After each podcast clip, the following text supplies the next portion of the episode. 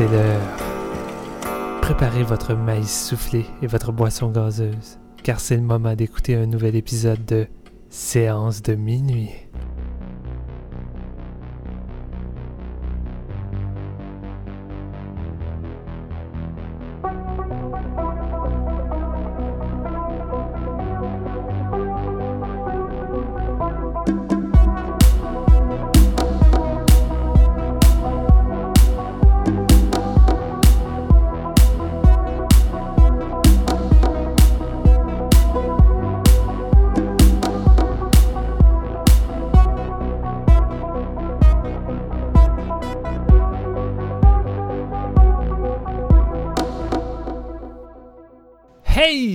Salut tout le monde, ici Steven François au micro et bienvenue à ce deuxième épisode du podcast Séance de minuit.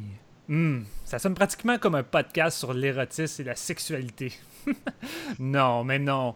Pour ceux et celles qui auraient loupé euh, le premier épisode, en fait, Séance de minuit euh, est un podcast sur le cinéma du genre qui va autant s'intéresser aux anciennes productions que les plus récentes. Et euh, on va toujours avoir nos trois grands passionnés, incluant moi, évidemment, pour parler de, ces films-là. Et j'ai avec moi mes deux collègues habituels aujourd'hui comme si on était déjà rendu à une cinquantaine d'épisodes pour avoir le droit d'utiliser le mot habituel. Euh, mais bon, j'ai envie de l'essayer, j'ai le droit, c'est moi qui anime, fait aucun commentaire, les amis. À ma gauche, j'ai la réincarnation de Barry White qui a délaissé la musique pour devenir critiqueur de films avec sa somptueuse voix de l'au-delà. Marc-Antoine La Bonté, comment vas-tu, Marc-Antoine? Je vais bien, mais je suis pas à ta gauche pour vrai. Malheureusement. J'aimerais ça, Steven. Ben, que tu sois à ma gauche, à ma droite, c'est pas grave. En autant que tu sois juste à quelque part. Je veux que Marc-Antoine soit proche de moi. Derrière toi. on va pas recommencer là-dessus, là, mon crush. Là. Puis, inquiète-toi pas, Marc-Antoine. Séance de minuit. c'est vrai, avec le nom, ça, sonne encore plus tordu. Mais inquiète-toi pas, euh, je ne vais pas toujours te faire une présentation qui va être reliée à ta voix. Quoique, en ce moment, j'ai les droits croisés derrière le dos, mais regarde, inquiète-toi pas. Et à ma droite, on a l'encyclopédie humaine de la bière qui se sacrifie constamment pour voir les films avec les pires reviews sur le web. Jean-François Wallet, comment vas-tu, Jean-François? Hey, hey, ça va très bien, les boys, vous autres aussi? Évidemment, top shape. Alors, je tiens à dire que j'ai vu Bye Bye Man. euh, on va pas gaspiller notre épisode pour parler de Bye Bye Man. non, non, je t'en supplie. Non, ça nous donne déjà une vague idée de ce que tu as pensé de Bye Bye Man. Effectivement. Alors, ton deuxième épisode, Jean-François, t'es pas trop nerveux? Ça s'est bien passé lors du premier, hein? Ouais, je suis, je suis d'attaque. Je suis d'attaque. en ce moment, j'ai vraiment apprécié mon, expérience avec le premier épisode et je suis là pour le deuxième, donc c'est bon signe. Moi aussi, je suis vraiment content qu'on se retrouve, les gars, pour un deuxième épisode. Je suis primé, motivé, j'ai de l'adrénaline, puis je pense qu'on a aujourd'hui un épisode qui va être vraiment solide. Mais Qu'est-ce qu'on va parler aujourd'hui? En fait, on va parler de la nouvelle exclusivité de Netflix, qui fait quand même sensation en ce moment. On peut voir un peu les gens euh, le partager puis euh, avoir un, certain trip avec ce film-là. On va parler de I Don't Feel at Home in This World Anymore. Les longs titres, j'ai tout le temps de la misère avec ça. Un film de Michael Blair qui met en vedette Mélanie Letsky et Elijah Wood. Mais euh, on a d'autres noms intéressants dans le casting, mais on va y revenir pour ça. Parce que tout d'abord, on va y aller avec la question du jour, parce que c'est tout le temps. C'est tout le temps notre thématique, un peu notre structure d'épisode, de commencer avec une, question de quoi qui va nous faire élaborer sur le sujet. Et j'en ai, j'en ai vraiment une bonne cette fois-ci. Je suis tombé sur, euh, sur euh, cet article-là cette semaine et je me suis dit que ça pourrait euh, déclencher des conversations vraiment intéressantes parce qu'après l'avoir lu, j'ai réfléchi, j'ai réfléchi, puis ça m'a vraiment fait questionner. Fait avant de vous poser la question, je vais vous présenter un peu euh, comment, j'ai vu l'article et ça concerne quoi. En fait, j'ai vu un article qui parlait euh, du, chef euh, de studio de la Warner Bros, Kevin Tsushihara, désolé si je prononce mal ton nom, je suis vraiment pourri là-dedans, euh, qui a annoncé qu'il veut faire des sorties de, films en VOD alors même qu'ils sont toujours exploités en salle. Autrement dit, euh, on aurait un film de Warner qui sortirait euh, le premier week-end comme la normalité, mais tout de suite après, on pourrait déjà le louer sur, sur VOD, iTunes, peu importe. Puis la raison pour laquelle il avait dit qu'il était intéressé à cette idée-là, c'est qu'évidemment, on a déjà euh, plusieurs petits films euh, à petit budget qui ont des sorties limitées, mais qui sortent en même temps sur VOD, euh, ce qui donne la chance aux gens de les voir parce que justement, ils ne sont pas disponibles dans tous les cinémas. C'est un peu plus compliqué. il suffit de penser notamment à Gellard. Marc-Antoine, il habite à Québec et il peut pas voir le film. Il veut vraiment le voir. Fait c'est quelque chose qui, est vraiment enrageant. la manière qu'il disait, il disait que pour lui, le marché des sorties cinéma est devenu vraiment très difficile. Puis que euh, ça changerait l'économie des drames pour adultes qui, lui posent souvent des problèmes. Je pense que c'est les films qui ont le plus de misère à aller chercher euh, justement les gens dans les salles de cinéma box-office. Puis surtout qu'aux États-Unis, euh, un film peut aller jusqu'à 90 jours d'exploitation exclusive en salle. Fait que l'idée pour Warner est de créer euh, un marché VOD premium qui proposerait des films sur sa plateforme de visionnage, alors même qu'ils sont encore disponibles en salle, comme je disais. Et cela permettrait aux films qui ne sont pas des blockbusters et qui sont moins accessibles euh, en salle d'être vus malgré tout, sans bouger de, chez soi. Et les cinémas partenaires de cette possibilité toucheraient un pourcentage de, des recettes versées par le studio. Fait que ma question est vraiment très simple, les gars. Selon vous, est-ce que c'est une bonne ou mauvaise chose de sortir un film sur VOD après un premier week-end dans les salles de cinéma? Ben, c'est sûr que d'un côté personnel, j'ai quand, même j'ai des croyances élitistes, style oh, la salle est un sanctuaire. Puis ah, honnêtement, j'y crois. Euh, pour moi, c'est là qu'on voit un film dans les meilleures et les plus spectaculaires conditions. Euh, des films à grand déploiement comme Mad Max Fury Road ou bien Don't Breathe, je les ai vus au Cineplex. Je les ai revus ça, sur une télé 55 pouces par la suite. Et c'est pas pareil, franchement. Tu t'attardes, euh, c'est différent, c'est plus immersif, mais ça reste que je pense que quand tu t'attardes deux secondes à, qu'est-ce que ça implique, le cinéma, j'ai quand même l'impression que, l'idée euh, de fond est, bonne. je, je, sais pas si tu me laisses développer, mais j'ai je me souviens à un moment donné, j'avais lu euh, un article dans la presse, il n'y a pas si longtemps en fait, qui parlait du, film Divine, un film français qui est excellent, soit du temps passant, puis qui n'est pas sorti en salle en Amérique du Nord parce que Netflix l'a acheté, l'a sorti direct sur euh, son, service. Et euh, c'est ça, c'est le distributeur en Amérique du Nord, puis eux s'en foutent un peu des sorties salles. Leurs films comme Hush, Beast of No Nation, on n'a pas vu ça au cinéma. Ouais. Puis mais c'est ça, le, gars qui écrivait dans la presse était comme fâché de cette situation-là. Puis je trouvais ça drôle parce que je trouve que ça fait vraiment je suis sur l'île de Montréal comme considération. là. Tu l'as dit tantôt, je viens de Québec, puis il n'y a aucun cinéphile hors de l'île qui aurait eu accès à ce film-là. Anyway, Divine. Euh, il y a juste les gens euh, qui, sont dans le secteur euh, du cinéma Beaubien, du cinéma du parc, de Feu Excentrice, qui auraient pu aller le regarder. Tandis que là, que tu sois à Alma, que tu sois à Saint-Georges-de-Beauce, que tu sois à Val-d'Or, tu t'abonnes à ce nouveau service-là euh, qui s'en vient, ou bien dans ce cas-ci, tu, pouvais voir Divine juste en, étant sur Netflix. Donc j'ai l'impression que Netflix démocratise euh, ce, genre de cinéma-là qui est plus euh, de niche. Ce que la salle de cinéma peut pas faire. Surtout qu'aux États-Unis aussi, il faut dire qu'ils ont beaucoup plus de petits cinémas qui présentent justement des sorties qui paraissent limitées, mais qu'il y a beaucoup plus de salles qui présentent là-bas, tandis qu'au Québec, je me promène entre Montréal, Ottawa à côté de Gatineau, qui est même pas euh, au Québec, dans le fond. Fait j'ai comme pas le choix de, vaguer entre une grosse distance pour pouvoir voir des films qui ont une sortie limitée. Fait on dirait que c'est plus avantageux, justement, pour le Québec. Et je suis entre les deux parce que je suis comme toi.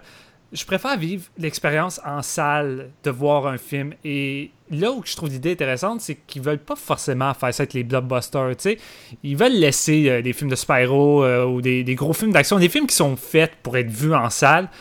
Garder ça pour le cinéma et justement prendre des films où que je crois que ça change peut-être pas grand-chose de, le voir dans le confort de son salon, justement, des drames ou euh, des, comédies, je sais pas, d'autres styles que justement, t'as pas besoin d'un grand, écran puis des gros effets sonores 7.1 euh, surround puis tout le kit. Fait que je crois qu'il y a une manière d'exploiter ça puis de faire de, quoi d'intéressant et justement de pouvoir permettre aux gens qui n'ont pas la chance de voir les films d'avoir une plus grande facilité euh, de pouvoir les, les louer et les voir. Fait que sinon, toi, Jean-François, qu'est-ce que tu penses de cette idée-là? Ben moi, je suis d'accord avec vous autres. Euh, tu je serais, je avec l'idée de, laisser comme les, les, les, les, blockbusters à grand déploiement en salle, puis de donner la chance peut-être aux films un petit peu plus, euh, pas tranquille, mais les, les petites sorties, avoir une sortie VOD pour que ça soit plus disponible.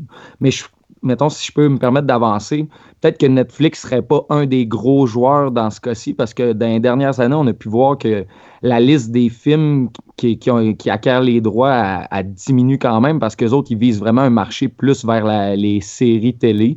Parce qu'ils ont, quand même annoncé que, mettons, le, deux tiers euh, de leurs subscribers environ ne regardent que des séries télé. Donc, c'est vraiment le marché qui vise de plus en plus. On voit qu'ils lancent quand même certains films euh, qui, acquièrent les droits. Dans le fond, ils lancent euh, des, Netflix Original, tout ça, comme on parlait de Hush tantôt, Marc-Antoine. Mais je pense que le marché VOD serait vraiment plus moins axé en fait vers Netflix puis plus vers les plateformes comme iTunes ou d'autres trucs comme ça qui visent euh, ces, films-là à plus petit déploiement. Mais je trouve ça intéressant, puis je pense que je serais le premier à, adhérer à, ce mouvement-là. C'est surtout aussi que, exemple, gars, demain, euh, il y a la, sortie du film d'action indonésien Headshot qui sort. Et j'aurais vraiment voulu le voir dans une salle. Je trouve que c'est le genre de film qui est fait justement pour aller voir sur un grand écran avec une foule, puis l'ambiance, c'est pas pareil. Mais le fait qu'il sorte sur VOD un peu partout à l'international, puis c'est pas mal sa sortie principale, ben je me console avec ça parce que je me dis justement, j'ai la chance de le voir. C'est comme un moyen facile et légal de me permettre de voir le film sans le downloader. Fait que je me dis, gars, autant faire ça. Pareil pour euh, The Girl with All the Gift, le film de zombie qui fait un autre buzz en ce moment, euh, que j'ai vu sur iTunes parce que, les gens se plaignaient que le film était 7,99 parce que tu as souvent des films qui sont 7,99. Oui, mais c'est des sorties simultanées. C'était un film que tu es supposé voir en salle, mais qui te permettent de voir sur VOD. C'est normal que tu payes un petit peu plus, mais tu payes quand même moins cher que dans une salle de cinéma, ben puis tu as pareil la chance de voir le film chez vous. Tu peux le voir avec tes amis. Là. Si, si tu le vois avec 3-4 chums, tu divises le coût, on s'entend. Non, exactement. rentable dans ce cas-ci. Ouais c'est rentable. Puis en plus, tu peux voir le film autant de fois que tu veux pendant 48 heures. Puis souvent, en plus, en même temps que le film est disponible sur VOD euh, en location, ben tu peux déjà l'acheter. Tu peux déjà l'avoir pour toi puis l'écouter autant que tu veux. Fait que, c'est encore plus, euh, encore plus génial pour ceux qui ont décidé de, se faire une collection de films euh, numériques, ce qui n'est pas encore mon, cas. Je préfère encore avoir mes, mes DVD puis mes boîtiers entre les mains. Mais, tu sais, je crois que tout ça, ça apporte vraiment une nouvelle une nouvelle manière de, faire plaisir euh, aux gens qui, sont limités. Et moi, je suis, quand même pas. C'est de quoi à discuter. Puis évidemment, ça se fera pas du jour au lendemain. C'est encore juste en négociation. Puis il y a tellement de. Il y a tellement de, de, paperasse à faire pour y arriver, selon moi, mais je crois que c'est un bon début. Puis on a déjà eu des preuves avec les, petits films qui ont déjà des sorties VOD en même temps qu'en salle, qui, montrent que les gens euh, peuvent justement les voir. Puis euh, le film je crois que ça peut permettre justement à les films de marcher un peu plus. On peut-tu relier les profits de, de, films loués sur VOD comme on relie les profits dans une salle de cinéma? Tu sais-tu si Marc-Antoine, ça fonctionne comme ça? Euh, qu'est-ce que tu entends par euh, relier? Ben, dans le sens qu'au box-office, exemple, euh, on, check à la fin de la semaine comment le film a rapporté, tant de billets a été vendu, puis combien ça. Si le film a fonctionné, mais est-ce que si les, compagnies décident de relier le VOD puis les films en salle, est-ce qu'ils vont justement combiner les, les, deux plateformes pour faire un montant au box-office? Ben, écoute, on s'entend le box-office, c'est qu'est-ce que c'est finalement? C'est psychologique. c'est eux qui décident quel chiffre ils publient pour être très bien publié aussi euh, combien je fais en VOD, combien je fais dans mes ventes. Ben, en fait, il, y a des sites qui comptabilisent le nombre d'unités euh, vendues DVD Blu-ray en Amérique du Nord. C'est juste moins euh, fancy que, le box-office parce que le box-office, ça devient un outil de promotion en lui-même. On dit Ah, X film a fait 80 millions la première fin de semaine, venez le voir. tandis que on a vendu 2 millions de copies de Blu-ray de, de, de, tel film, c'est pas nécessairement aussi vendeur. Je pense que c'est pour ça qu'on en entend moins parler, mais effectivement, les compagnies à ce moment-là pourraient s'ajuster, ça c'est sûr. Moi, j'ai l'impression, euh, j'écoute ça, il y a des gens qui sont de fervents défenseurs de la salle euh, de cinéma, entre autres, euh, tout à l'heure, tu parlais de, Warner Brothers, mais il y a aussi eu une autre initiative qui avait été euh, lancée en simultané par Sean Parker, si je ne me trompe pas, le créateur de, Napster. Euh, lui voulait faire un truc qui s'appelait. ah, là, j'oublie le nom. C'est The Screening Room? Oui, The Screening Room, c'est bien ça. Donc, puis le projet, c'est ça, c'est que tu puisses installer une espèce de boîte chez toi. Ça va te coûter, mettons, 100 dollars la, boîte en soi. Puis après ça, tu payes 50 pièces pour voir un film le, jour de la sortie. Dans le fond, tu le vois chez vous, tu le vois avec qui tu veux, ta famille, tes enfants, c'est toujours 50 pièces. Donc, euh, ça, c'est une initiative qui intéressait certaines personnes, mais il y a eu une espèce de montée de bouclier éventuellement, euh, dont plusieurs réalisateurs. Si je ne me trompe pas, il y a James Cameron qui était énormément contre ça, qui est un gros défenseur de la salle. Donc, il y a des gens qui sont très puristes de la salle de cinéma en tant qu'entité. Tarantino moi, dans ma tête, aussi, hein? Oui, oui, Tarantino, ça c'est quelque chose. Euh, ben, il a, lui, il run une salle, euh, à, je pense à Los Angeles ou à San Diego, c'est le, de, New, le New Beverly. Oui, c'est vrai. Euh, puis, tu sais, il possède des films en, en, en, 35 mm qui se projettent chez lui. Donc, mais la salle, pour moi, c'est un peu. C'est un peu comme le club vidéo. Là, je veux pas être, être chien, mais ça reste que plus, plus tu es loin de la salle physiquement, moins tu vas t'y rendre souvent, plus tu vas y aller quand le moment va être comme spécial.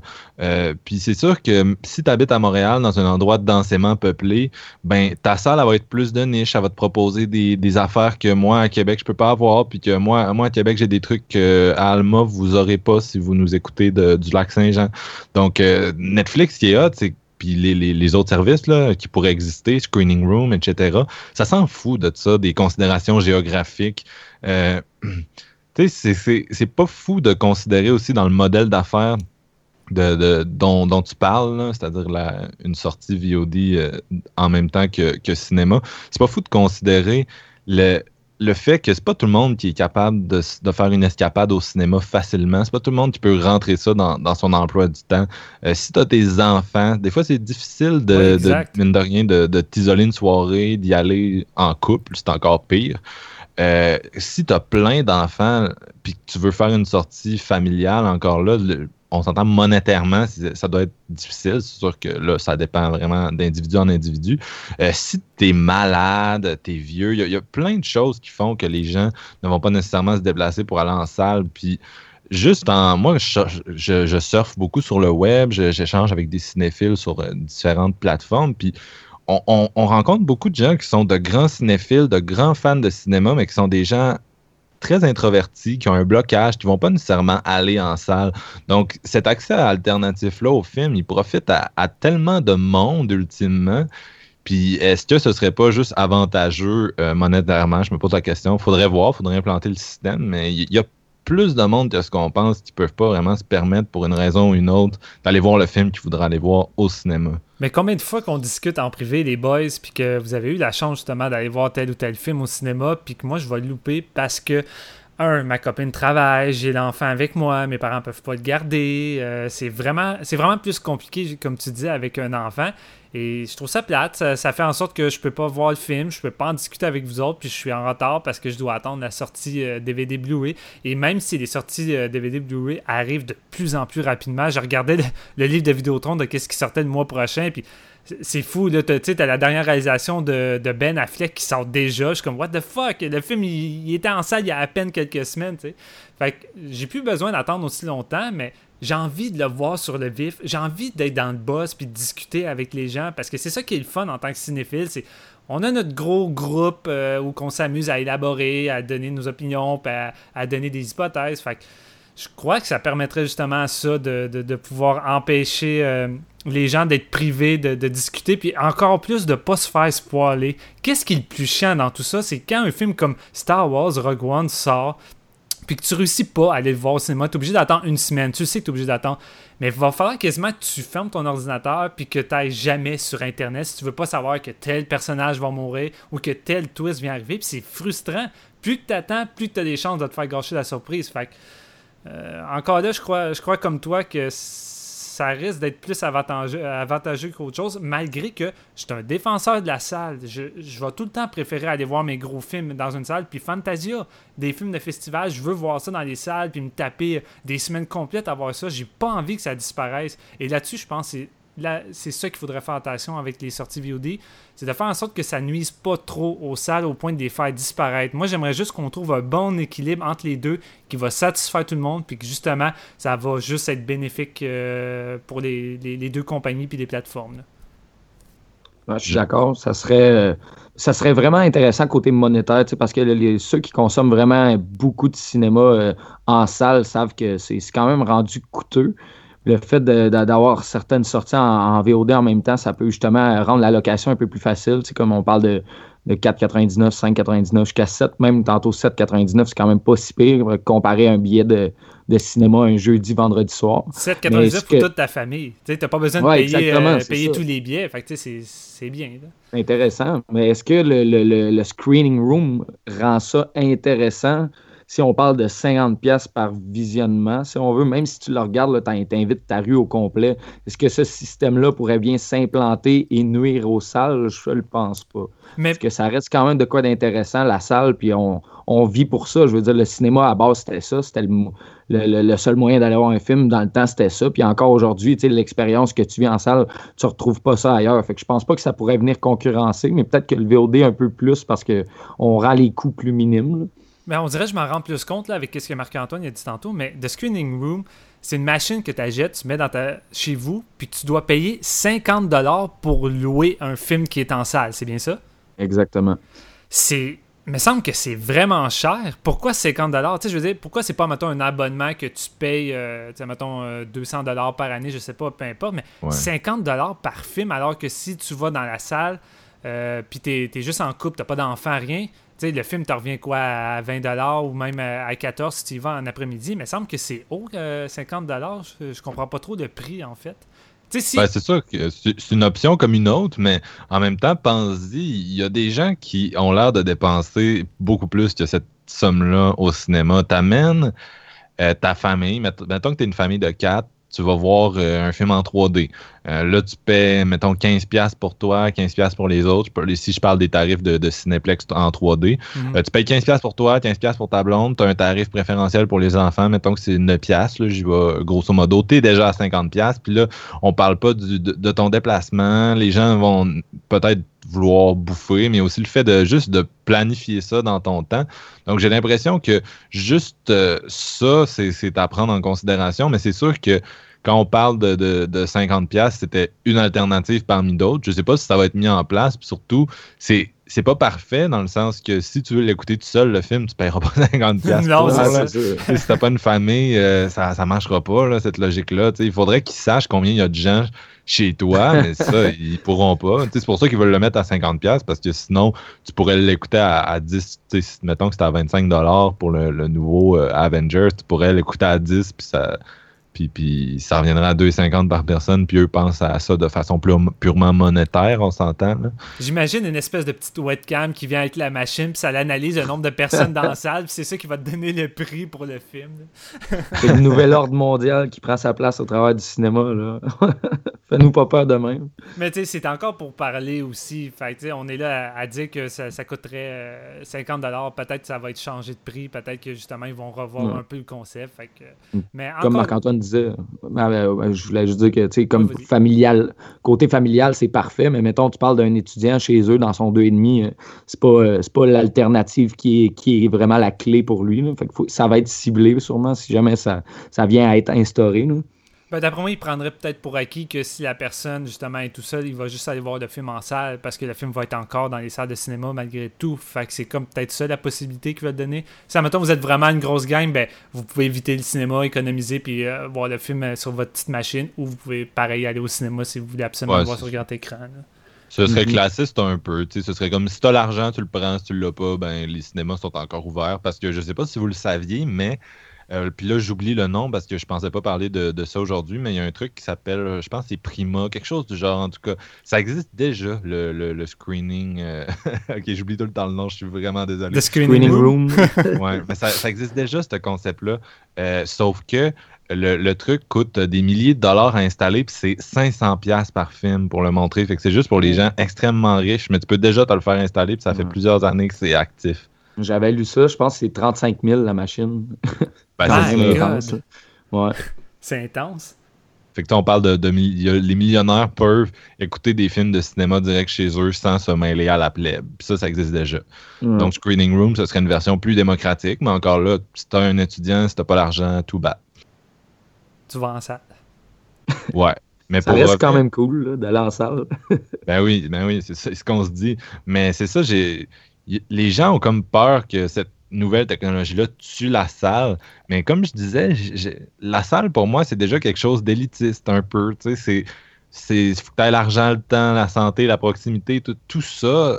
Fait que si vous, vous, vous aimez ça, aller en salle, que vous m'écoutez, puis que vous êtes vraiment des gens qui, qui, qui passent beaucoup de temps au cinéma, qui aiment cette expérience-là, qui est immersive, qui est très communale, euh, ben, j'ai l'impression que ça va continuer d'exister. Les exploitants peuvent s'adapter.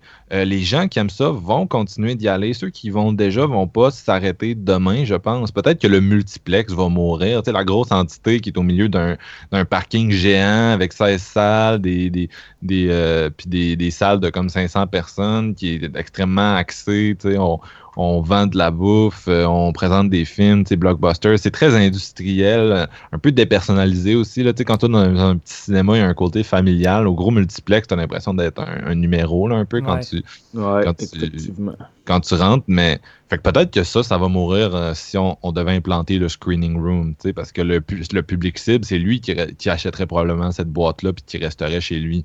Mais euh, moi, j'ai pas l'impression que les multiplex, ça manquerait à grand monde, là, à part peut-être les gens qui y travaillent. Puis j'ai l'impression qu'il y, a- il y a probablement des salles alternatives qui pourraient prendre le relais puis juste présenter à un public qui est intéressé les, films qui auraient été au multiplex sinon. Mais ça, c'est peut-être juste moi qui. Sinon, ça me fait penser à ça. Par contre, euh, cette, euh, alternative-là, si elle arrive, ça va pas faciliter le piratage pour avoir justement une qualité euh, HD, DVD, Blu-ray des films qui sont en salle, alors que des fois maintenant, ils font, ils essaient de filmer ça dans une salle avec une caméra, mais la qualité est boboche, fait que les gens euh, trippent pas forcément à les voir. Mais là, on dirait que ça pourrait donner une facilité à justement pouvoir faire du piratage.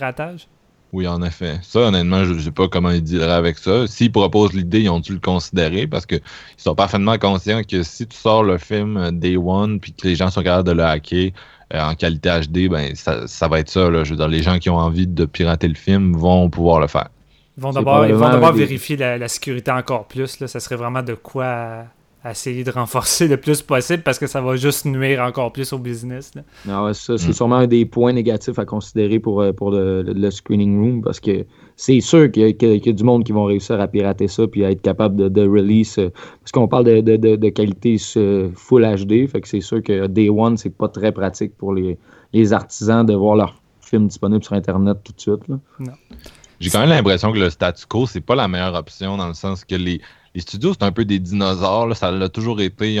C'est énorme comme système, puis ça a de la misère à bouger. comme On dirait qu'il faut vraiment qu'il y a quelque chose le fouette solide pour que ça fasse un mouvement vers le futur, puis que ça, que ça rompe le statu quo.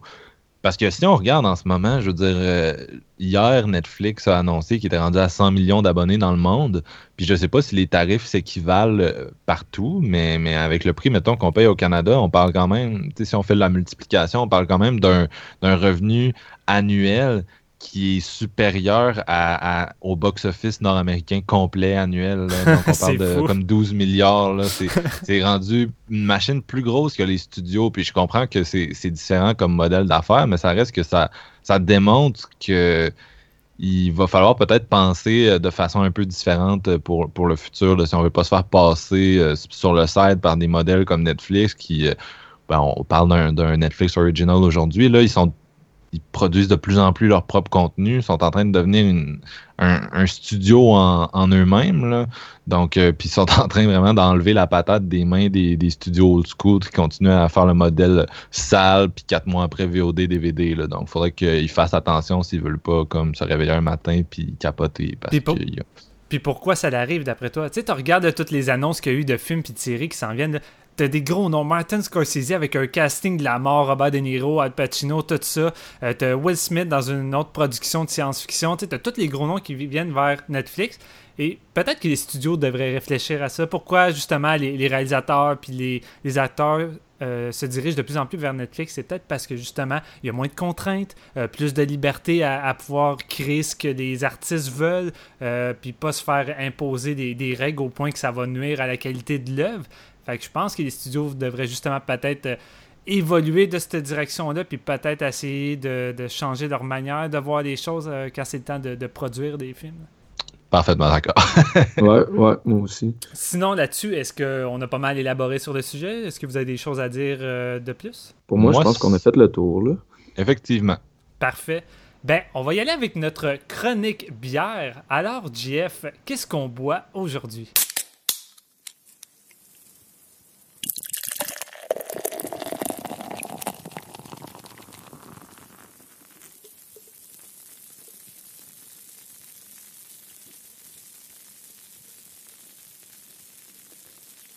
Yes, les boys, euh, aujourd'hui, on s'en va du côté de Rigaud.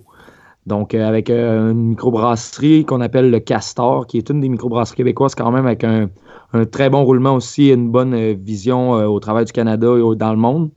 J'ai choisi leur, mettons, leur, probablement leur meilleure bière et celle qui est partie la mode des, des IPA au Québec avec la West Coast IPA, euh, la Yakima qu'on appelle. Mm. Dans le fond, c'est une bière très houblonnée, euh, super, euh, super fruitée quand même dans ses arômes de, houblon. On parle d'agrumes, de pamplemousse. C'est très amer, c'est très sec, mais ça a un bon corps quand même, une bonne mousse qui se tient bien. Que, on, on regarde ça, puis c'est vraiment celle-là qui est partie comme la, l'espèce de, mode, tout le monde voulait trouver la, la la plus amère, celle avec le plus d'IBU, qui est l'indice euh, international pour, pour l'amertume. C'est vraiment un produit que, en soi, qui a créé une vague très, très importante qui a duré quand même quelques années au Québec. Et on parle d'une microbrasserie ici qui est euh, biologique. Donc, euh, ils brassent avec des ingrédients entièrement bio. Puis dans leur cas, ben, c'est pas toujours facile de trouver des houblons biologiques parce que, veut, veut pas, euh, euh, les, fournisseurs sont assez restreints. si on parle d'une bière qui, est faite avec euh, des houblons de la vallée, de la vallée Yakima, dans le fond, dans la c'est dans l'État de Washington. C'est pas loin de la, côte, la côte ouest. Donc, c'est très, très frais. Ça, définit vraiment la, West Coast IPA mondialement. Là, au Québec, c'est notre, notre West Coast IPA national. Puis on est très fiers de ça. Donc, euh, pour moi, en bouche, euh, j'adore ce produit-là. c'est vraiment les arômes que j'aime beaucoup. Je suis un, un amateur de pamplemousse à la base, fait que je retrouve tout ça là-dedans. Que je vous dis, euh, c'est un très bon produit. Ça se vend en 660 ml pour environ 7 pièces et demi la bouteille. Fait que je vous la recommande. Puis, bon, bon drink, écoute. Bon, ben, cher public, vous savez qu'est-ce qu'il vous reste à faire? Allez vous acheter cette bière tout de suite. Ah, Jean-François, t'as le don de me donner envie d'aller me, me, bourrer la face d'alcool puis de devenir un alcoolique. Mais, euh, Ah, il fait soif quand je parle, c'est correct, là, mais pas besoin d'être alcoolique pour autant. quand on va enregistrer les épisodes durant l'été, je pense que je vais avoir beaucoup de la misère. Parce qu'en temps normal, on essaye d'acheter les bières euh, avant de faire l'épisode. JF va nous dire ça va être quoi sa bière, puis on va le laisser la décrire, évidemment. Mais je crois que durant l'été, je vais m'en prendre deux, trois d'avance là, pour, euh, pour pas me dire après Ah oh, fuck, pourquoi j'en ai pris juste une, j'en veux encore, puis Jeff me donne encore plus le goût. Fait que, euh, merci beaucoup, Jeff, pour ta super chronique de Toujours un plaisir, toujours un plaisir. Fait que maintenant, je crois qu'on peut y aller avec notre sujet principal. You've been shitting in my yard. I have not. Your dog. Okay, I saw you. There is a sign there. It says no shitting. It says that? It's a it's a picture. Okay, it's a little poop with a that's what it means. Well, yeah, I didn't see it. You shouldn't need a sign. What is wrong with you? Fine. Donc, I Don't Feel at Home in This World Anymore, un film original de Netflix, première réalisation de Macon Blair, que jusqu'ici on connaissait comme scénariste et acteur, en particulier dans les films de son bon chum d'enfance Jeremy Saulnier, le réalisateur de Blue Ruin, Green Room et euh, Murder Party qui a été fait il y a une dizaine d'années. Le film raconte l'histoire de Ruth, qui est une infirmière euh, qui a un peu l'impression que, l'univers conspire contre elle. Ça la déprime. Euh, éventuellement, elle se fait voler des trucs et puis elle fait équipe avec un personnage qui, est socialement awkward, incarné par Elijah Wood, un genre de Marc Arcan version américaine, honnêtement. Nunchaku, puis, puis ils font, ils font équipe pour essayer de récupérer euh, ce qui lui a été volé, puis éventuellement, le, ça va comme débouler à partir de là. Euh, c'est un peu ça pour l'histoire. Moi, je vais vous lancer mon avis général, puis ensuite, je vais, je vais laisser les gars faire de même. On avait un peu expliqué notre recette la semaine passée. Euh, moi, j'ai- trouvé ce film-là, c'est un peu euh, un film des frères Cohen, sauce euh, Saulnier, vraiment. Là, Tu On- voles mes on- mots. Je vole tes mots. Ben, c'est- quand même évident. ouais, ouais. En même temps, tu regardes ce film-là, puis autant on, on sent les influences, en même temps, tu vraiment pas l'impression que c'est un premier film. là. Tu sais que Macon Blair, ça fait un bout qu'il est dans le business. Euh, les films avec Saulnier, comme j'ai dit, c'est- il, il a vu le- son travail de proche, puis ça l'a influencé. Donc, on n'a vraiment pas l'impression d'assister à quelqu'un qui vient juste d'arriver, euh, tu sais, qui fait son baptême de feu. Euh, moi, ça m'a, ça m'a impressionné comme film à ce niveau-là. J'ai l'impression aussi, il y, a des films qui fit un peu avec le, la situation politique qu'on vit dernièrement, là, qui, est, qui est quand même très intense. Euh, il y a eu Get Out, euh, qui, qui, que j'ai pas encore vu, je, vous l'ai- l'ai dit tout à l'heure, mais qui, qui est un film euh, sur le racisme, qui a l'air d'avoir vraiment marqué les gens qui l'ont vu jusqu'ici, parce que d'avoir les reviews, puis avoir euh, 610 sur le web, je pense que les gens tripent. Euh, il y a eu Arrival, qui est sorti, je pense, une semaine après l'élection, puis qui a quand même un film, de, euh, qui a quand même un message, pardon, de, de, de collaboration euh, mondiale. C'était vraiment le genre de film que ça m'a fait du bien de voir à ce moment-là. Puis c'est un peu pareil pour euh, I Don't Feel at Home, là, dans le sens que c'est ça sort à un moment où les clivages sociaux dans la vie sont quand même énormes. Puis je veux pas, j'ai pas envie de, de, de rendre ce podcast-là politique. J'ai pas envie de, de, de dire ce que je pense de, de, ça. Mais tu sais, y a- j'ai quand même cette impression-là quand je regarde ce film-là de, de, de voir un portrait de la société que je sens dernièrement. Tu sais, une espèce d'aliénation, puis une haine de, de ton prochain, puis des uns les autres qui, qui devient lourde. C'est un film qui est quand même, c'est ça, nihiliste un peu. Il y a un gros spleen, style euh, Green Room, euh, qui, est là-dedans. Euh, puis ça m'a ça m'a fait triper overall. là. C'est pas un film qui m'a comme chamboulé, mais j'ai vraiment eu du fun quand je l'ai écouté. Toi, JF, t'en penses quoi? Ben, moi, j'ai euh, trouvé ça euh, très, très intéressant comme film. Puis j'ai- j'ai- j'aime les points que, que tu amènes, vraiment. Euh, L'influence euh, Saulnier, ça se sent aussi vraiment, surtout vers la fin du métrage. Là, un petit, ça ressemble un peu à Green Room, des petits clins d'œil en plus, en plus humoristique. Puis c'est- ça, décrit, ça, décrit les normes sociales en ce moment qui ont changé dernièrement. Puis ça, ça, montre, ça beaucoup les, les, les, les États-Unis. Un petit peu individualiste, là, si on veut. Là. C'est, euh, Mhm. c'est très, très, c'est très, très marqué par des personnages euh, assez euh, développés, mais euh, archétypes. ouais.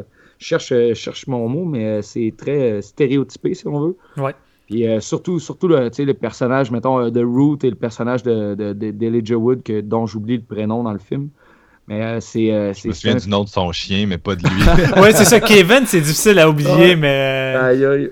Ouais, c'était très. ouais, c'est c'est quand même assez humoristique en même temps en restant, en, restant froid. Là. C'est, c'est un film à base qui, qui- est une comédie, si on veut, qui est listé comme comédie, mais ça reste très, très, euh, très, très humain aussi, très, euh, très ancré dans les temps modernes, si on veut, dans, dans- comme Marc-Antoine disait, dans ce qu'on vit en ce moment.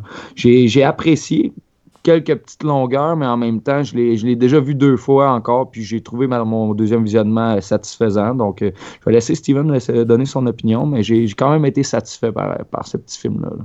Génial. Eh bien, moi, je vous rejoins sans grande surprise, euh, les boys. J'ai beaucoup apprécié cette première réalisation de Malcolm Blair. Et comme le disait si bien Marc-Antoine, on sent le, mélange de, des frères Cohen et de Saulnier. Euh, surtout pour son aspect euh, réaliste dans sa violence et ses situations par moment. Et le côté Cohen est plus dans, son déroulement de l'histoire. Tu sais, souvent, dans les films de Cohen, tu vas avoir un- une histoire qui peut sembler basique, mais c'est dans la manière de la raconter. Tu sais, tandis qu'ici, c'est comme juste une fille qui se fait voler euh, son argenterie de grand-mère puis son laptop, mais ça va virer en une- vraiment une grosse histoire élaborée. Et c'est pour ça, je pense qu'on en retrouve autant les influences de ces deux-là. Sauf un peu sous acide par moment.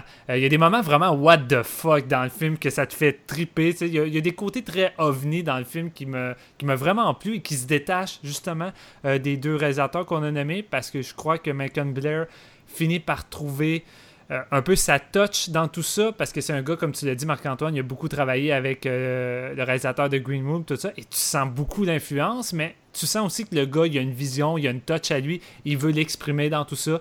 Euh, fait que je crois que déjà là, pour un premier film, c'est de haut calibre.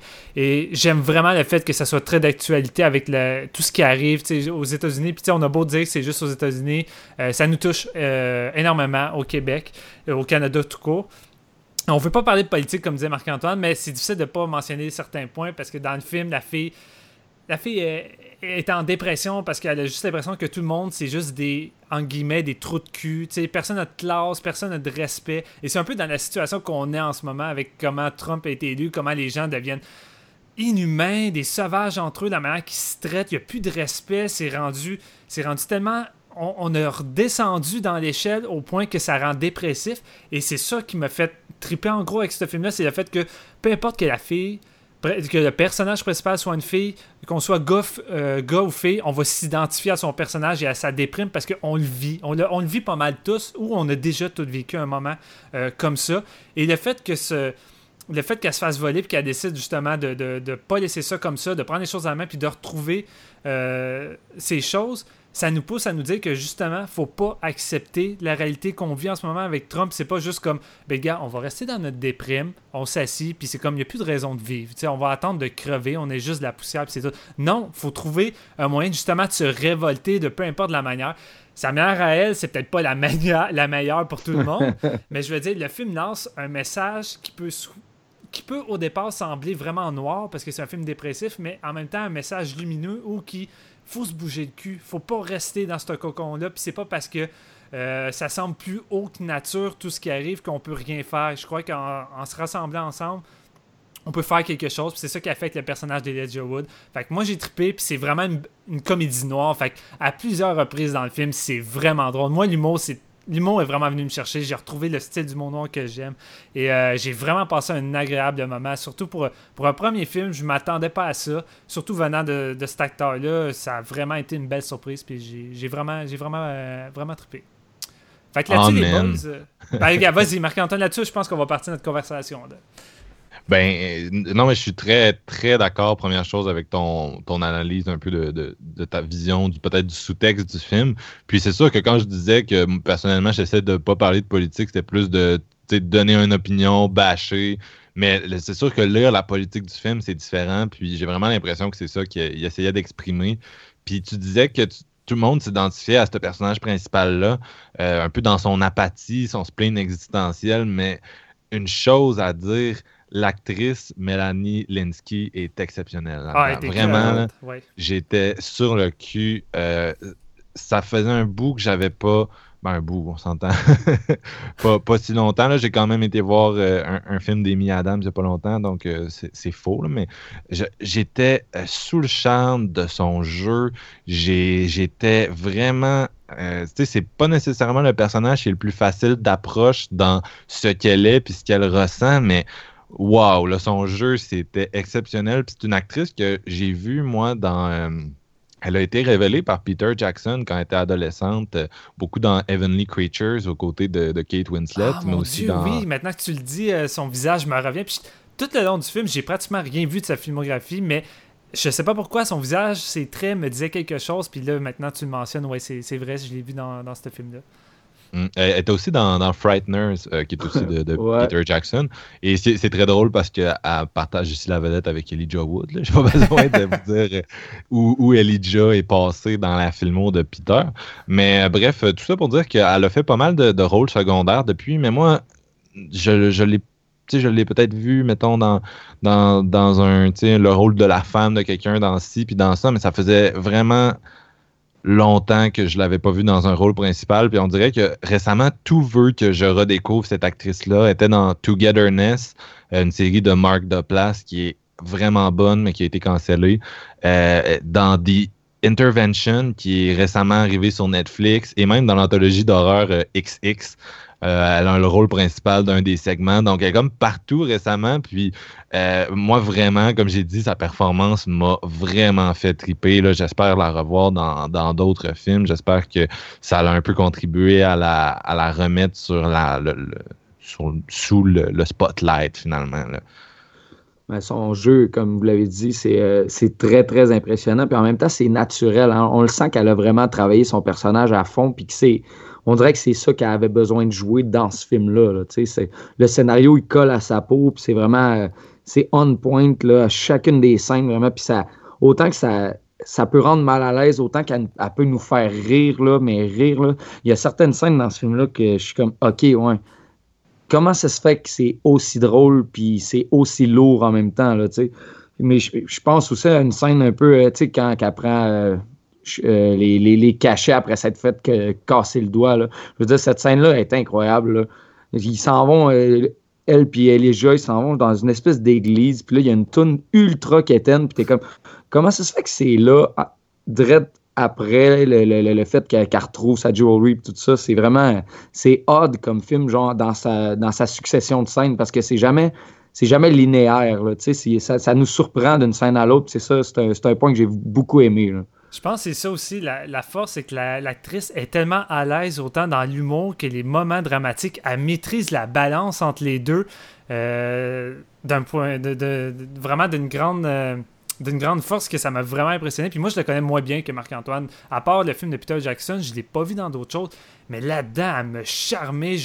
J'étais tout de suite avec elle, j'avais envie d'aller avec elle puis de l'aider puis justement d'y montrer que c'est pas tout des trous de cul dans le monde mais euh, c'est difficile parce que j'ai déjà été souvent dans, dans le même état qu'elle fait que euh, même si quelqu'un vient me voir puis hey euh, les, les gens c'est pas tout des trous de cul ben oui c'est tout des trous de cul moi je suis dans le mood que c'est comme ça.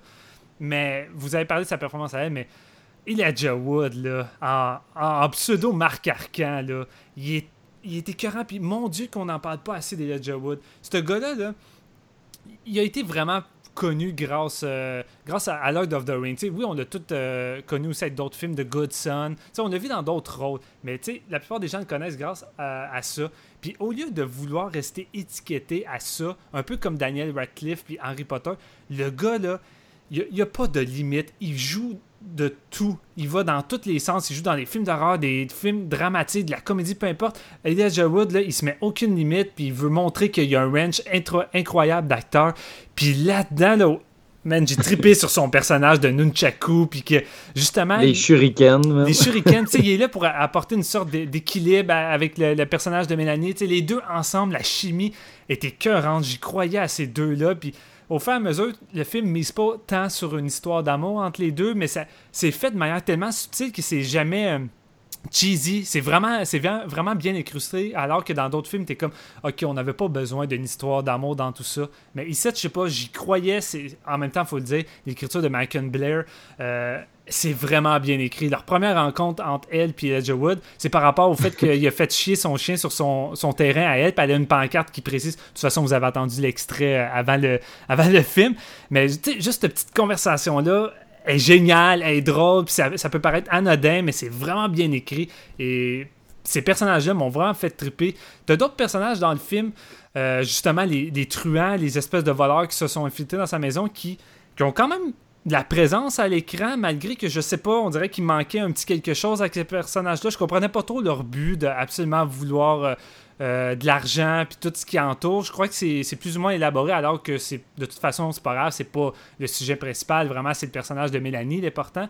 Mais je trouvais que ces personnages-là, manquaient de quoi, tandis que les deux principales qu'on a, eux, euh, en les suivant, on a vraiment quelque chose de complexe et d'intéressant. Ouais. Ben, Comme tu dis, les bad guys, là, euh, la façon qu'ils sont présentés, ils ont, ils ont pas de l'air tant tough que ça. là. Ils ont de l'air comme plus maladroits que vraiment raides. Là, il y a une espèce de, de scène bizarre où ce que tu vois qu'ils essayent d'instaurer le fait qu'ils ont comme un. Je sais pas si c'est un gourou, là, mais la, la scène où ils font du crack dans le bois, c'est Mhm. comme vraiment. c'est c'est c'est vraiment pété. Là. Je, je, je sais pas comment ils ont voulu les présenter, mais d'après moi, c'était pas. euh, ils veulent pas euh, nous faire sentir que, que c'est vraiment une menace là, pour, pour, pour Mélanie et Elijah, parce qu'en même temps, ils réussissent quand même très bien à passer au travers. C'est les situations que ça donne avec ces, euh, ces bad guys-là, c'est super cool. là. Ça donne des bonnes scènes. Mais on parlait tantôt du personnage d'Elijah aussi. Elijah Wood, qui est, qui est vraiment, euh, qui est vraiment un acteur impressionnant parce qu'il il, il s'imprègne de, de- de tous les scénarios qu'on peut lui donner à fond. Dans celui-là, je veux dire, il est, il à un certain point, il devient risible parce qu'il il joue trop bien le rôle du socially awkward guy. il- une fois, il, arrive à la maison avec elle pour. euh, à- il visite la, maison où ce que le, le voleur de, Mélanie, dans le fond, reste. Puis, tu sais, elle, elle a de la misère à l'introduire le sujet, le sujet. Puis lui, il est comme police avec ses lunettes. Puis, tu sais, il stand still. Puis, il est vraiment trop awkward. Puis, ça, des situations comme ça, ça arrive très, très souvent au courant du film. Puis, ça fait sa force dans le personnage parce qu'il y a une profondeur. Il y a une profondeur, ce personnage-là. Puis, plus tu le connais, au, je veux dire, la première scène où Steven parlait justement que bon, son chien, il a, chié sur le terrain de, de, Ruth.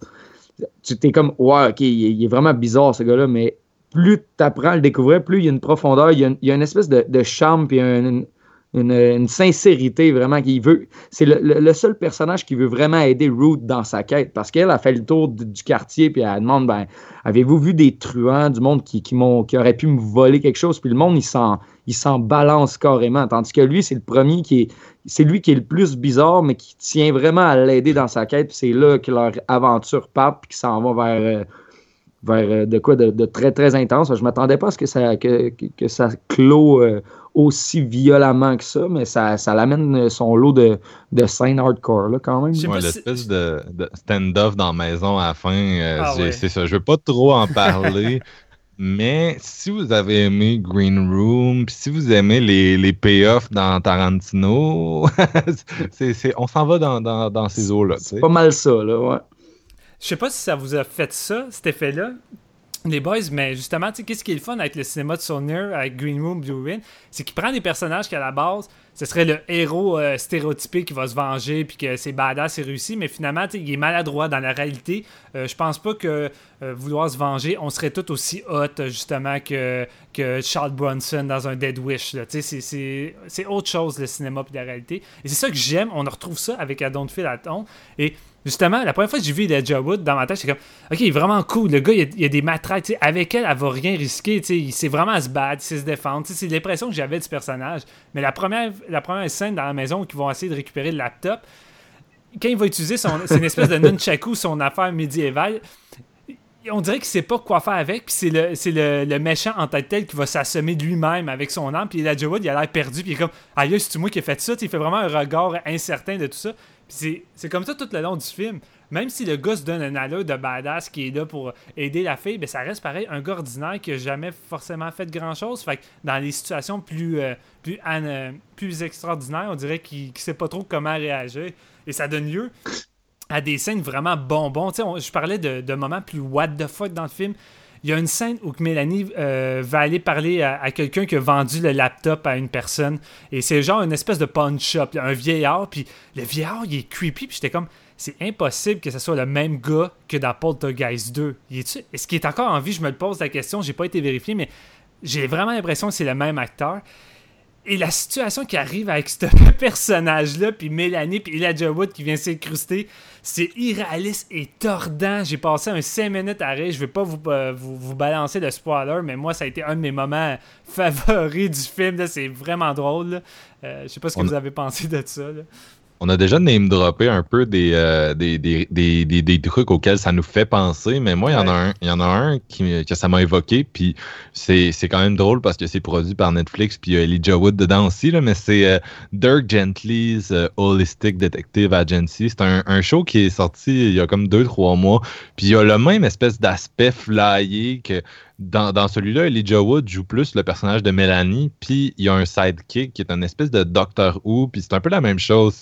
On dirait qu'il compre- il est pas trop conscient d'où il s'en va, de qu'est-ce qu'il fait, puis euh, quand il y a des fêtes, ça finit toujours de façon, complètement euh, inattendue, comme Oui. si les, les, les gens sont comme pas en contrôle de ce qui se passe vraiment, puis c'est ce qui fait l'humour.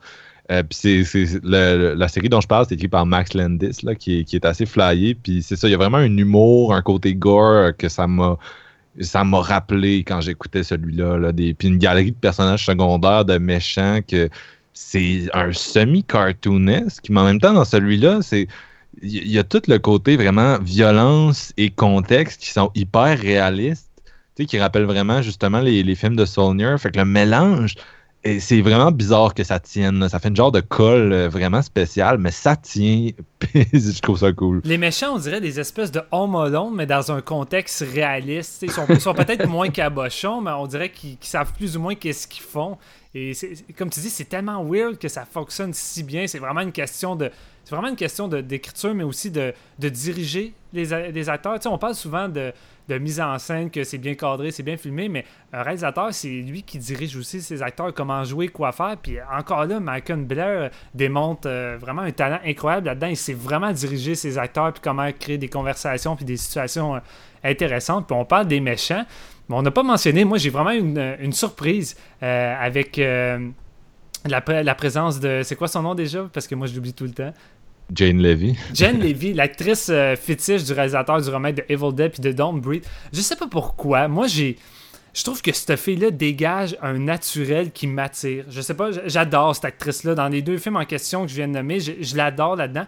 Puis même si son rôle est quand même minime dans celui-là, elle est vraiment très silencieuse, elle parle pas beaucoup, mais chacun de ses regards euh, veut vraiment dire quelque chose. Elle, elle arrive à, à- à s'exprimer autant sans rien dire, un peu comme un Mad Max Fury Road où les personnages disent rien, mais que tu peux, tu peux facilement euh, te dire qu'est-ce qu'ils se disent. Puis notamment vers la fin avec Elijah Wood qui revient, là, il y, a- il y a une situation où que je pouvais facilement voir qu'est-ce qu'elle se disait par rapport à lui. Et euh, j'ai j'ai aimé son personnage, malgré comme je disais que je trouvais que les, les, les méchants manquaient peut-être un peu de un peu de, de développement, un peu de viande, tu sais, Le malgré que- sien, c'est le meilleur, par exemple. le sien, oui, c'est ça, c'est le meilleur, c'est c'est justement, c'est celui qui, qui, n'a- qui est tellement mystérieux que ça en devient attirant. Tu t'es curieux. Les autres, c'est comme tu dis, on les développe, mais en même temps, on les développe pas. Puis effectivement, il y, a des- il y a des films où les méchants sont pas assez présents pour que ce soit important, mais dans celui-là, on a quand même plusieurs scènes avec les méchants. J'ai l'impression qu'ils essayent de nous véhiculer quelque chose. Peut-être que, que eux aussi, pour qu'on on pourrait peut-être les mettre en, en parallèle avec la protagoniste dans le, dans le style, tu sais, I don't feel at home in this world anymore. Eux, non- Mhm. eux aussi sont un peu comme ça. Euh, c'est des fuck-up, genre, puis c'est peut-être ça que ça essayait d'envoyer comme, comme message, là, parce que c'est- vrai qu'il y a, il y a beaucoup de scènes avec eux euh, où on essaie d'un peu de les établir, mais en même temps, on spécifie jamais vraiment leurs motifs, puis sont, sont weird, genre, c'est spécial. Qu'est-ce que vous avez pensé du personnage du, du policier qui est vraiment instable émotionnellement? Tu sais, il est comme. il se la joue, je suis là pour vous aider, j'essaie de faire ma job, mais en même temps, je fais rien parce que je suis en séparation, puis je m'en, je m'en fous. là. ça donne lieu à des, des scènes qui peuvent paraître un peu awkward avec le personnage. Fait qu'on est comme à- un peu comme Mélanie, justement, qui réagit comme euh, What the fuck, qu'est-ce qui se passe exactement? là? J'ai l'impression que un- lui, c'est un peu un personnage de galerie de fond. Il y a deux scènes, puis il est plus là pour montrer euh, comment la société, comment elle aperçoit que la société se, la voit. tu sais. Quand, pas encore là, c'est pour un peu présenter son état d'esprit. Fait que lui, c'est ça, il est là. Euh, quand il est là, c'est drôle, mais ça reste vraiment, tu sais, il est très en, surface. Là. Il, est, plus là pour comme, mettre un fil conducteur qu'autre chose, pour moi. C'est très, très éphémère comme personnage, mais je pense qu'il est quand même. euh, c'est drôle, j'avais l'impression qu'il avait été en même degré de difficulté que tous les autres personnages. Là. Autant que les, bad guys ont de la misère à être bad guys parce que tu arrives à filer qu'ils ils sont pas bien dans ce qu'ils vivent. Autant que le personnage principal est fucking pas bien dans ce qu'elle vit non plus. Autant que, que le personnage de Leja, il est, tellement, il est tellement random. Ben, tu as l'impression que le, policier aussi, tu en arrives à un point où que, tu te dis, ben, OK, ils sont vraiment tous instables émotionnellement, puis on dirait que ça se rejoint dans un tout qui, qui fit ensemble. Là, tu. Ouais. Puis vous, a- vous allez entendre parler de, de Macon euh, encore pas mal prochainement, là, parce qu'il fait beaucoup de choses, ce gars-là. Il a, il a coécrit et il joue dans le film Small Crimes, qui est euh, le, le deuxième film du réalisateur E.L. Katz. Vous avez peut-être déjà vu son premier, qui s'appelle Cheap Thrills. Euh, sinon, il a, il a écrit le quatrième film de Jeremy Saulnier, qui s'appelle All the Dark, et qui est lui aussi produit par Netflix. Ça va être un Netflix original qui sort, euh, j'imagine, à la fin de l'année ou au début 2018. Avoue que t'es Et- excité, Marc-Antoine. Oui, moi... euh, Sérieux, écoute, là, on- je pense que tout le monde, a un jeu- ben, tout le monde, pratiquement tout le monde a un trip sur Sonyer. Puis c'est un peu comme le. C'est comme un peu Mike Flanagan. On se dit que ce gars-là peut rien faire de mauvais. Puis en plus, qu'il Ouais. se joint à Netflix, c'était comme, OK, go, Ouais. là. C'est de la grosse. Oui, Ouais, c'est c'est- ça. Puis il a été chanceux dans son parcours juste ici, dans le sens que je veux dire, ben, chanceux, on s'entend, c'est très relatif, mais euh, ces deux premiers films, ça a été fait super indépendamment. Le deuxième, je pense, a été kickstarté. Le troisième, il y a toujours un peu eu carte blanche, puis avec Netflix, j'ai l'impression que ça va continuer. Donc, euh, il est chanceux pour ça. Il n'y a pas vraiment d'interférence dans, dans ses produits. Puis, c'est une des raisons probablement pourquoi c'est aussi, ça, ça crée quelque chose de nouveau, c'est edgy des fois, c'est- ça il y a quand même c'est ça une violence intense, mais il y a, vraiment un style à lui, puis euh, il y a personne qui est venu jouer dans ses plates-bandes à la date, puis j'ai vraiment l'impression que Old the Dark ça va être pareil, il va pouvoir faire un peu ce qu'il veut, fait que ça risque d'être euh, très trippant aussi, puis euh, pour, pour finir sur Macon Blair, je sais qu'il joue aussi dans le nouveau film de, Steven Soderbergh, puis de, Sean Baker, qui est le réalisateur de, Tangerine, donc il y a beaucoup de projets sur le- la table. Très Mais ce qui est le fun, euh, ce qui est le fun avec les, avec les films de Jérémy Saulnier, c'est que la réception est là aussi. Là. Fait que tu sais, il y, a- y un- il y a un gros hype, puis euh, tu, tu sens qu'il va faire de quoi de, de- de qualité, surtout si Netflix se met en arrière de lui. Ouais, exact. Est-ce qu'on a fait le tour pour euh, I Don't Feel at Home in This World Anymore? Ouais. Ben, je crois qu'on va y aller avec nos notes. Fait que Marc, euh, ouais, Marc-Antoine, qu'est-ce que tu donnes euh, sur 5? Moi, c'est un, un 3.5. Un peu moins bon que les films de, de son mentor, justement, mais j'ai vraiment aimé ça, puis je le conseille. Nice. Et toi, Jean-François? Ben, J'y vais, euh, écoute, je copie-colle. C'est un 3.5 bien senti quand même. là. C'est- J'ai été très surpris, puis en même temps, surpris, mais non, parce que euh, il y, a- il y a un très, euh, il y a- il y a un- très bon, euh, il y a- il y a un très bon maître en arrière de lui, là, qui, puis on sent que, que l'expérience est déjà là. là. Ouais, exact. Ben, euh, vous me faites quasiment hésiter, mais euh, je, vais, je vais y aller avec vous aussi. Euh, moi, c'est un 3.5 sur 5. Euh, J'ai beaucoup aimé. Et pour un premier film, c'est c'est vraiment un, un très bon début. Et je suis vraiment assez patient de voir qu'est-ce que ça va donner par la suite. C'est un réalisateur à suivre de très près. Fait que là-dessus, maintenant, on va enchaîner avec un top, car oui, c'est aussi notre petite routine. On va y aller aujourd'hui avec un top 3 euh, de, nos, euh, de nos réalisateurs favoris, mais des réalisateurs qui étaient acteurs auparavant. Fait que ce sont des acteurs qui ont décidé de tenter leur coup euh, à la réalisation, comme Macon Blair. Fait que je pense que vous avez compris facilement, facilement le lien entre tout ça. Fait que, euh, on va y aller euh, avec euh, chacun notre euh, numéro 3, euh, chacun notre tour, et euh, élaborer un peu là-dessus, discuter, puis voir euh, qu'est-ce qu'on pense de d'autres euh, réalisateurs. Tu on peut intégrer euh, des, euh, des mentions honorables et tout ça. Fait que Marc-Antoine, vas-y donc. Ouh, donc numéro 3. euh, tantôt, on en parlait hors d'onde, et puis vous aviez dit, bon, il y, a- il y a beaucoup de gens, quand même, beaucoup d'acteurs qui sont passés à la réalisation. Il y a, il y a quelques exemples qui sont très célèbres, peut-être qu'ils vont revenir tantôt, donc je les nommerai pas tout de suite. puis vous disiez, euh, il y, a des, il y a des gens qui en ont juste fait un, par exemple. Donc, moi, ça m'intéresse pas nécessairement de le prendre s'il en a juste fait un, parce que ça reste assez mineur. Ouais, Mais moi, mon numéro 3, il a juste fait un film. Et Ah ben là! il en a juste réalisé un, je veux dire. Mais c'est un film qui m'a vraiment marqué. Et le- la- l'acteur, là, je ne vais pas euh, continuer à tirer le suspense, c'est Charles Lawton, euh, qui est un, un acteur de légende qui a marqué pour ses interprétations dans, dans tout plein de films. J'en nomme quelques-uns. Euh, Witness for Prosecution, Hobson's Choice, Mutiny on the Bounty. Il y avait Les Misérables, Advise and Content. Euh, donc, beaucoup dans les années 30. euh, et euh, une bonne partie aussi dans les années 50. Il est mort en 62. Son dernier rôle, je pense, c'est dans Spartacus de Kubrick. Là. Donc, ouais. euh, et son film qu'il a réalisé, c'est Night of the Hunter. Ah. Euh, Nice. Je sais que Steven, euh, dans ton autre dans un de tes autres podcasts, Horror Gamer, vous en aviez parlé un peu cet automne. Pourquoi? Parce qu'il y avait une espèce de, setup que vous faisiez un film d'horreur par jour pendant le mois d'octobre, puis vous aviez demandé à différents contributeurs d'en proposer, puis il y a quelqu'un qui a proposé Night of the Hunter, puis cette personne-là, ben c'était moi. Euh, c'est un de mes films préférés, franchement. Euh, puis l'histoire qui l'entoure est très spécifique. C'est un film qui a été un flop populaire et critique. Et donc, euh, Lawton, qui était quand même un acteur euh, très connu, rendu là, il l'a réalisé sept ans avant de mourir. Euh, il, il, a tout simplement pas euh, réitéré l'expérience. Donc, c'est ce, ce seul film qu'il a fait. Mais vraiment, c'est un film qui a été redécouvert plus tard. Aujourd'hui, c'est une grande influence pour beaucoup de gens. Vous demanderez à Martin Scorsese ce qu'il pense de, ce film-là. Puis par là, j'entends pas quand vous le croiserez dans le couloir, mais vous irez voir euh, ce qu'il en pense en général. Il est très vocal sur ce film-là. Puis il y a beaucoup de gens qui ont, qui ont exprimé leur amour de, de Night of the Hunter avec le temps. C'est un film qui a été très influent sur, euh, le, sur le cinéma en général. Les visuels sont absolument magnifiques. Il y a une espèce de- d'esthétique gothique, noir et blanc, super minimaliste. Euh, le Boogeyman dans ce film-là, qui est incarné par Robert Mitchum, est exceptionnel. Un de ses meilleurs rôles, j'ai trouvé. Puis il y a un côté conte de fées.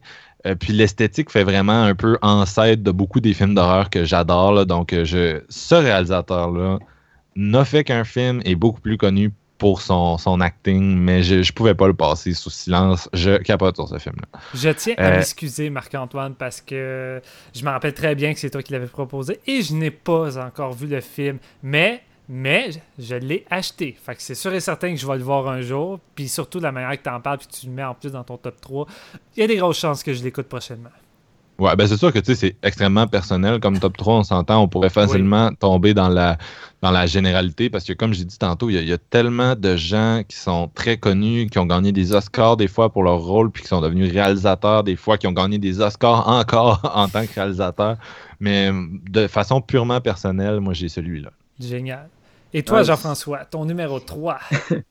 Ben, moi, je pense que ça va être personnel aussi, mais on parlait tu sais, justement de, de- de- des acteurs qui, ont, qui sont devenus réalisateurs, qui ont fait peu de films. Ben, mon numéro 3, il n'en a pas fait beaucoup non plus, mais je ne pouvais pas le passer sous, sous silence non plus. Et je vais y aller avec Bill Paxton, qui est Oh. décédé la semaine dernière. Oui, c'est triste. Donc, euh, je pouvais pas ne pas, euh, je pouvais pas euh, passer par-dessus non plus parce qu'il a fait un des films favoris du début des années 2000 et j'ai nommé Frailty. J'adore ce film-là. Il joue dedans aussi. Euh, tu sais, Bill Paxton, il a joué quand même dans, dans- dans énormément de films. Là. Ton, euh, tu sais, Aliens, euh, il a joué dans Titanic, Apollo 13, euh, récem- plus récemment euh, aux côtés de Jake Gyllenhaal dans Nightcrawler. Mhm. Euh, Beaucoup de mais, rôles euh, secondaires, mais il ouais. donnait vraiment de la personnalité. Là. Ah, la ah, seule fois que je l'ai vu dans un rôle principal, je pense que c'était Twister. Oui, Ouais, c'est vrai. mon bon vieux VHS de Twister qui a runné euh, souvent. Ouais, moi aussi. Mais c'est euh, c'est un acteur, en fait, c'est un acteur complet, justement, parce qu'il pouvait donner des performances là, de, de A à Z, là, tu sais, vraiment euh, sous plein de, de scénarios et de, de- de personnages différents. Donc, c'est un acteur que j'ai tout le temps bien aimé. Quand il a sorti Frailty en 2001, je pense, là, j'ai vraiment tombé sous le charme de sa réalisation, puis euh, son scénario qui était assez, euh, c'était assez rude, c'était rough comme film, c'était bien fait. Donc, euh, je pouvais pas euh, sauter par-dessus le fait que Bill Paxton, avec, euh, avec le fait qu'il est décédé la semaine passée, donc j'ai choisi celui-là pour mon numéro 3. Excellent. Puis tu sais, oui, ça a beau être un acteur qui était concentré sur des seconds rôles. Le gars a tellement de talent qu'il arrivait à se démarquer, puis à s'incruster parmi les gros noms, puis à se faire à se faire quasiment rappeler juste lui dans le film. Exemple True Lie de James Cameron. La plupart des gens se rappellent toutes de sa scène avec Arnold Schwarzenegger dans la voiture de luxe parce que sa performance est vraiment drôle, puis elle est vraiment bonne. C'est souvent ça qui arrive avec Bill Paxton. Même chose dans Aliens euh, de James Cameron. Encore une fois, on, on peut pas oublier le personnage de Bill Paxton là-dedans parce qu'il est tellement marquant. Il prend toujours sa place. Et pour moi, un de ses meilleurs rôles à vie, ça reste son rôle de vampire dans Near Dark, qui est un de mes films de vampire fétiche par la réalisatrice du, du Démineur. Euh, c'est vraiment un film incroyable. Puis là-dedans, je pense que c'est une de ses, de ses performances les plus mémorables. Mais je suis d'accord pour dire que sa, première réalisation de Fright Lie était, était vraiment intéressante et bonne. Et c'est un film qu'il faudrait peut-être que je retente le coup. Je l'ai pas vu depuis euh, tellement longtemps. Mais euh, tu, tu m'as donné envie de le revoir, Jean-François. Yeah, très bon film. Eh bien, moi, ben, je vais suivre les amis, dans le sens que, écoutez, c'est un top 3 personnel. On y va avec nos goûts, avec qu'est-ce qu'on aime en cinéma. Fait que c'est pas forcément les noms les plus connus. Tu sais, logiquement, c'est sûr qu'on devrait mettre, exemple, un Clint Eastwood qui a fait tellement de, de films qui a été nominé aux Oscars, qui en a gagné. Mystic River, euh, euh, Million Baby, de, je suis même plus sûr du titre, là. Euh, Million Dollar Baby. Ouais, ma Million Dollar Baby. tu sais, que c'est c'est tous des films qui, qui font en sorte que c'est réellement un grand réalisateur. Je le respecte, puis il aurait pu faire partie de mon top. Mais j'aime mieux y aller avec des, des noms que les gens oublient parfois. Et moi, Les mon- underdogs. Ouais, les underdogs, si on veut, qui mériteraient à se faire plus, euh, à plus être connus. Euh, moi, mon numéro 3, c'est Bobcat Goldthwait. Euh, parce que, crime, ce gars-là, il a commencé dans Police Academy, un second rôle de gars qui est full irritant avec sa voix, puis c'est devenu... ce- Il a été étiqueté, étiqueté comme ça dans tous ses seconds rôles qu'il a joué. C'était le gars avec la voix weird, vraiment bizarre, puis que finalement, tu sais, il marquait plus ou moins, mais que tu disais, bon, ce gars-là, je pense pas qu'il va aller forcément loin dans la vie, mais tu sais, c'est aussi un humoriste euh, qui, a un gros talent d'écriture, il est très bon en humour, et qui a décidé de se lancer euh, en carrière de, de- de réalisateur en 1991 avec euh, Check the Clone. C'est pas son meilleur, c'est pas mon préféré, mais par la suite, à force de réaliser euh, des, des épisodes de téléséries, tout ça, il a fini par, je pense, euh, prendre l'expérience, puis justement, euh, avec ses shows sur scène qu'il faisait en humour, il a pris euh, encore plus d'expérience avec ses textes, et il a fait des films qui, moi, sont venus me chercher, parce que comme notre film, notre sujet d'aujourd'hui, ce gars-là maîtrise vraiment bien l'humour noir et le drame. Et je pense à un film comme World Greatest Dad, qui est de la bombe avec Robin Williams. C'est vraiment un des meilleurs films. Ben, en tout cas, pour moi, c'est un des meilleurs films avec cet acteur-là qui, a été fait, qui est pas souvent mentionné. Puis je trouve ça dommage parce que il est quand même super bien coté un peu partout. Et euh, c'est vraiment un film dépressif, pas évident, qui, qui, qui parle d'un incident avec son, euh, avec son fils à l'école. Puis euh, qui, qui fait une, une note de suicide, tout ça. Puis c'est vraiment un film qui m'avait beaucoup marqué euh, en 2009. Et son autre film qui m'a vraiment marqué, que j'ai trippé, c'est God Bless America. God Bless America, je trouve c'est un des films les plus importants qu'on a eu des, des débuts des années 2010 parce que c'est un des films où que la subtilité, elle n'existe pas. Goldbla- euh, euh, bien, Bobcat Goldblatt détruit les principes de la société américaine. Il détruit, les, il détruit tout ce qui est tout ce qui a été fait, tu sais, il ridiculise tout ça, puis il montre à quel point que c'est rendu une farce là-bas. Euh, puis il y a une de mes scènes fétiches là-dedans où les deux personnages principaux sont dans une salle de cinéma, puis il y a du monde qui parle, puis qui arrête pas de parler, de- d'utiliser leur cellulaire, puis de fumer. Puis à un moment donné, ils vont juste s'écœurer, puis le- le- le- les assassiner à coups de revolver. C'est un film très, vraiment dark dans son humour, ça va loin. Ça peut choquer, mais en même temps, je trouve que c'est tellement pertinent, c'est bien écrit, c'est bien joué. Euh, moi, ça m'a fait triper. C'est un gars qui essaie de sortir de sa zone de confort. Il a fait Willow Creek, un fun footage euh, très rip-off de Blair Witch, mais avec un Bigfoot, qui n'a pas forcément plu à tout le monde, mais moi j'ai trouvé le film super compétent parce que, encore une fois, ce gars-là, il a vraiment un talent d'écriture incroyable. J'ai aimé ses personnages, j'ai aimé l'humour a incrusté là-dedans, qui fait passer qui fait passer la formule euh, ramassée qu'on a vue plein de fois dans le fan footage, puis qui arrive à m- à m'immerger. Tu sais, j'ai vraiment embarqué dans Willow Creek, puis qui offre un des plans séquences les plus terrifiants qu'on a eu dans le genre. Euh, moi, c'est encore euh, vraiment un must, euh, ce film-là. J'ai vraiment adoré. Puis. encore là, il n'a pas réalisé d'autres choses depuis, mais c'est un réalisateur que je trouve vraiment intéressant puis talentueux, puis j'ai vraiment envie de voir qu'est-ce qu'il va faire par la suite. Je souhaite qu'il continue, justement. Cool. Fait que Marc-Antoine, ton numéro 2 Mon numéro 2, c'est Sarah Pauli, euh, qui est une actrice canadienne qu'on a vue euh, beaucoup à une certaine époque. Euh, je pense à des films comme Go, Weight of Water. Vous l'avez aussi vu si vous aimez les films plus horreur, genre dans des productions canadiennes comme Existence de Cronenberg, Splice de Vincenzo Natali, pardon, puis même Dawn of the Dead qui avait été tourné, si je ne me trompe pas, dans Toronto. Ouais, c'est ça, j'avais ouais. Ouais, c'est le, le, remake, excusez-moi. Euh, c'est une actrice que, que j'appréciais beaucoup. Je savais pas. Ben, je pense que quand je l'ai découverte, en fait, elle était même pas encore euh, cinéaste.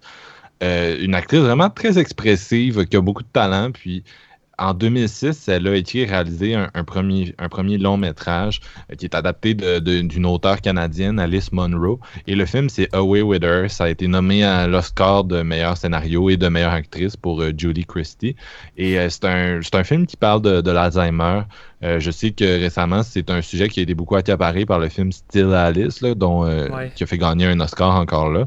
Et c'est, dans ce cas-là, c'était Julianne Moore. Moi, je suis pas un gros fan de celui-là et Away With Her m'a beaucoup touché, euh, beaucoup marqué à l'époque. Et quelques années après, cette réalisatrice-là, encore, euh, ben, elle, est revenue finalement à la réalisation. Puis elle a fait le film Take This Waltz avec euh, Michelle Williams, Seth Rogen. Elle a fait un documentaire qui s'appelle Stories We Tell. Un truc qui, encore là, ça traite de la mémoire. Puis cette fois-ci, c'est un documentaire où elle explore sa propre histoire parce que elle, elle, ben, elle finalement, elle confie qu'elle est, l'enfant d'une relation extra-conjugale, c'est-à-dire que sa mère avait couché avec un gars, puis finalement son père, c'était pas son père. Donc, euh, elle, explore un peu ça, mais par le documentaire. Si vous avez aimé le, le, roman, il y a un roman québécois très populaire, ben, un roman, c'est pas, ça n'en est pas vraiment un, mais un livre québécois très populaire euh, ces ces temps-ci qui s'appelle La femme qui fuit de Annès Barbeau-Labalette. Puis euh, c'est un bon companion piece euh, fait au Canada anglais, là, Stories We Tell, si vous avez aimé ce, ce livre-là. Euh, puis récemment, Sarah Pauli, elle est sur une, travaille sur une série télé qui s'appelle Alias Grace. Ça va être une mini-série probablement. Encore là, c'est une adaptation d'une auteure canadienne, cette fois-ci Margaret Atwood. Et euh, les épisodes vont être écrits par elle, réalisés par euh, Mary Aaron, qui a, fait American Psycho. Donc ça va être à surveiller en 2017. Hey, merci Marc-Antoine de prendre des choix justement qui sortent de- de- des gros noms parce que encore là, je ne savais même pas qu'elle avait déjà été réalisatrice, puis ça me donne juste envie de la découvrir parce que c'est une actrice que j'ai beaucoup aimé la plupart des rôles qu'elle a joué. Et euh, wow! Fait que euh, excellent choix, Marc-Antoine. Fait que Jean-François, ton numéro 2. Ouais, mon numéro 2, c'est peut-être le moment où vous allez rire un peu. Là, genre, j'y vais vraiment. euh, probablement que vous ne l'avez pas dans vos tops non plus. Tu me fais peur, Et- faire attention. Ouais, écoute, en plus, j'ai j'ai de la misère à prononcer son nom de famille, fait que ça va être quand même très drôle. Mon numéro 2, j'y vais avec Nick Cassavetes. Cassavetes, Cassavetes. Le, Le- fils le- De, de John Cassavetes. Ouais, Cassavetes. Merci, man. J'avais juste besoin de toi pour me, pour me guider avec son nom. Là. Le nom Mais me dit ouais, quoi, mais euh, ça me revient pas. On dirait que je suis pas capable de replacer c'est qui. Ouais, dans, dans- dans les années 90, il y a eu plusieurs rôles secondaires, encore une fois. Là, mettons dans Face Off avec euh, John Travolta. Puis, euh, voyons, j'ai oublié, j'ai j'ai oublié le nom. Euh, Nicolas Cage. Sinon, il a, il a joué dans Hangover Part 2, un petit rôle aussi. Euh, il a fait vraiment des films, là, euh, euh, peut-être série B, là, Class of 1999 2. Ok, ouais, je vois le genre. genre des, vraiment là, des, des petites affaires, mais il a, il a pris le rôle à la à réalisation, il a fait des trucs quand même très, euh, très cool, là, dont un des films que j'aime beaucoup, genre que, qui peut- que je porte dans mon cœur, c'est Alpha Dog.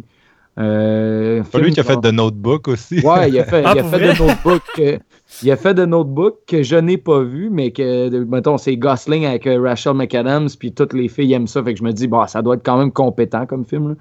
Mais C'est je encore peux drôle, pas. c'est je peux drôle. pas- Ouais, ben c'est ça. Je peux pas euh, lever ma main pour dire, OK, euh, c'est un film que j'ai vu et je peux euh, me, me- me- me permettre de- d'en parler. Mais Alpha Dog, c'est un film que j'aimais beaucoup euh, avec Bruce Willis, Justin Timberlake aussi. Euh, ça parle d'un sujet qui, qui me touche quand même un peu. C'est des, des jeunes adultes pris dans, dans mettons, l'univers de la drogue avec, euh, avec les, parents riches, tout ça, puis le, le- désintérêt par rapport à eux. Fait que là, il y a, une petite histoire avec le, le- petit frère d'un des, un des gars, puis euh, il, il s'embarque là-dedans. C'est quand même assez touchant comme film.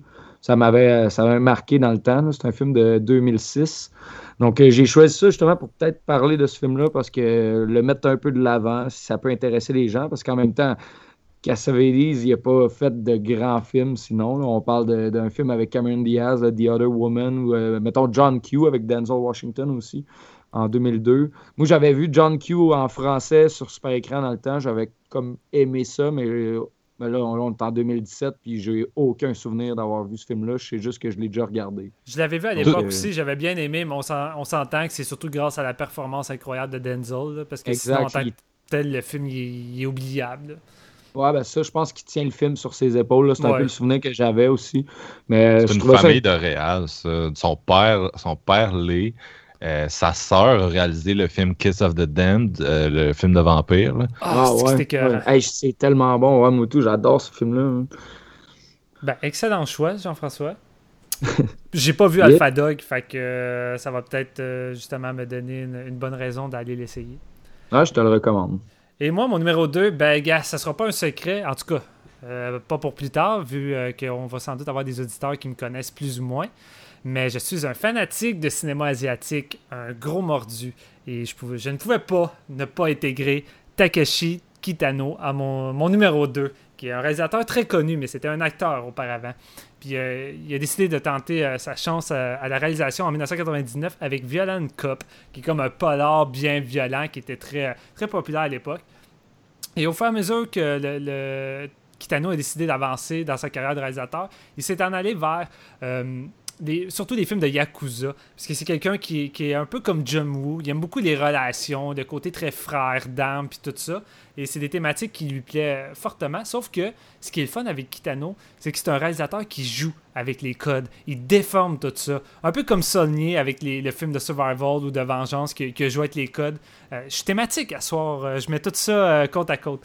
Mais c'est ça que je trouve cool, c'est que c'est un réalisateur qui, non seulement, il est, il est polyvalent, il sort de sa zone de confort parce que malgré tout, qui qui est fanatique de films de Yakuza, qui nous a offert plusieurs classiques dans ce genre-là, qui est euh, Outrage, Outrage 2, puis il y a le troisième qui est en réalisation, ou euh, Anabi. C'est un réalisateur qui, qui est fasciné par d'autres styles. Et un de mes films favoris à lui, c'est un film d'amour, mais c'est un film très poétique et tellement beau. Ça s'appelle Dolls. Euh, Dolls, désolé, je te mens pas, je peux prononcer en anglais. C'est un film de 2002 et c'est une anthologie de trois histoires. Euh, de, trois histoires d'amour sans fin, si on veut. Euh, je vais pas trop élaborer, mais c'est un film visuellement riche. Les couleurs sont tellement flagrantes. On dirait un peu du, du euh, Zangimu, mais un peu moins. Un peu moins péteux de brou si on veut parce que je le trouve un peu un peu comme ça euh, ce réalisateur là tandis que Kitano vraiment c'est plus naturel c'est moins moins comme euh, regardez-moi qu'est-ce que je fais. Et euh, le film dégage une poétrie puis avec ce film là j'ai découvert un autre côté de Kitano que je connaissais pas où à un moment donné il a fait sa propre adaptation d'un film de Zatoichi Euh, c'est comme le, fameux euh, film de Shambara avec euh, le personnage légendaire aveugle, le masseur qui, qui est en fait un expert aussi euh, au sabre. Et j'ai tellement été impressionné parce que Ki- Kitano se l'approprie. Il y a comme au-dessus de 25 films de Zatoichi. Puis au lieu de juste resserver la même histoire, il prend le mythe puis il l'adapte à lui. Puis il y a des petits des petites, euh, des petites choses dans le film qui sont vraiment propres à Kitano qu'on voit pas ailleurs et je trouve qu'il a fait une job remarquable avec ça. Et pour moi c'est vraiment un grand réalisateur japonais qui, qui- a montré qu'il était capable d'être plus qu'un simple acteur et euh, je tripe vraiment. Je vous le conseille fortement si euh, vous avez jamais vu aucun de ces films là à la limite commencez avec euh, ou Zatoichi. Ça va vous donner une bonne, une bonne idée de ce qu'il est capable de faire. Sinon ben ton numéro 1 Marc-Antoine ton, ton grand favori Oui, ben en fait, JF m'a fait peur parce que mon numéro un, c'est John Cassavetes. Euh, un- on le présente plus. Mm. Euh, vous l'avez peut-être déjà vu dans, dans certains films très populaires, euh, notamment Rosemary's Baby, où il joue l'époux de Rosemary. Ouais. Euh, Dirty Dozen aussi. Euh, c'est un acteur qui était accompli, mais qui est devenu réalisateur. Et en tant que réalisateur, c'est une légende. Il, il est, il est bien meilleur. Euh, on l'a dit tantôt, tous ses descendants euh, euh, réalisent des films. Sa femme, Jenna Rollins, était une actrice exceptionnelle euh, qui a joué dans, dans plusieurs de ses films. Oui. Deux nominations aux Oscars, je pense, pour deux films réalisés par lui. Puis John, je pense que c'est un. Je, je sais pas si je peux dire quelque chose de bref sur lui ce soir. C'est vraiment quelqu'un qu'on présente plus, dans le sens que il, y a un, surnom qui est le père du, cinéma américain indépendant, si je traduis. Et euh, tout le monde lui doit beaucoup, un peu comme Charles Lawden dont je parlais tantôt. Euh, C'était du cinéma expérimental avec euh, le, le style visuel, l'interprétation. Aujourd'hui, c'est peut-être plus commun, mais à l'époque, quelque chose de personnel comme ça, c'était vraiment, c'était vraiment impressionnant. Puis pour vous nommer quelques films que vous devriez écouter si vous ne connaissez pas puis que vous souhaitez euh, vous initier à lui, euh, Woman Under the Influence, Opening Night, Faces, Shadows, Gloria, c'est vraiment de, de, superbes films. Donc, euh, un gars qui a vraiment réussi sa transition de d'acteur euh, assez talentueux, qui jouait dans des productions comme The Dirty Dozen pour payer des projets qui étaient faits très loin des studios hollywoodiens, puis qui encore aujourd'hui euh, influencent l'évolution du cinéma. Donc, euh, non, je pouvais pas, pouvais pas avoir un autre numéro un. Désolé Clint, désolé Mel. Ah ben honnêtement, je crois que tu as pareil pris un, nom légendaire qui mérite vraiment sa place. Là. Fait que tu, tu te trompes pas vraiment. Fait que euh, toi, Jean-François, quel est ton super numéro 1? Hey, mon numéro 1, écoute, j'ai choisi un numéro 1 qui, a- qui, est plus acteur que réalisateur, mais qui en a réalisé, mais qui est toujours acteur aujourd'hui, puis qui est réalisateur aussi. Puis là, je, je pouvais pas pas le mettre comme numéro 1 parce que j'adore ce gars-là. Puis je me suis dit, bah, gars, on, euh, vous en ferez ce que, ce que vous voulez. Moi, j'ai choisi Jackie Chan comme premier, euh, comme premier, euh, comme choix premier. Là. Parce que je me disais, Ah. tu sais, il, était acteur dans, des, des bons films des années 70, là, des, des, des, des films, euh, des films asiatiques. La mais, hyène intrépide. ouais, le Fearless Hyena, mais il y a- sans lui à réalisateur, on n'aurait pas eu genre des Project A, on n'aurait pas eu Police Story.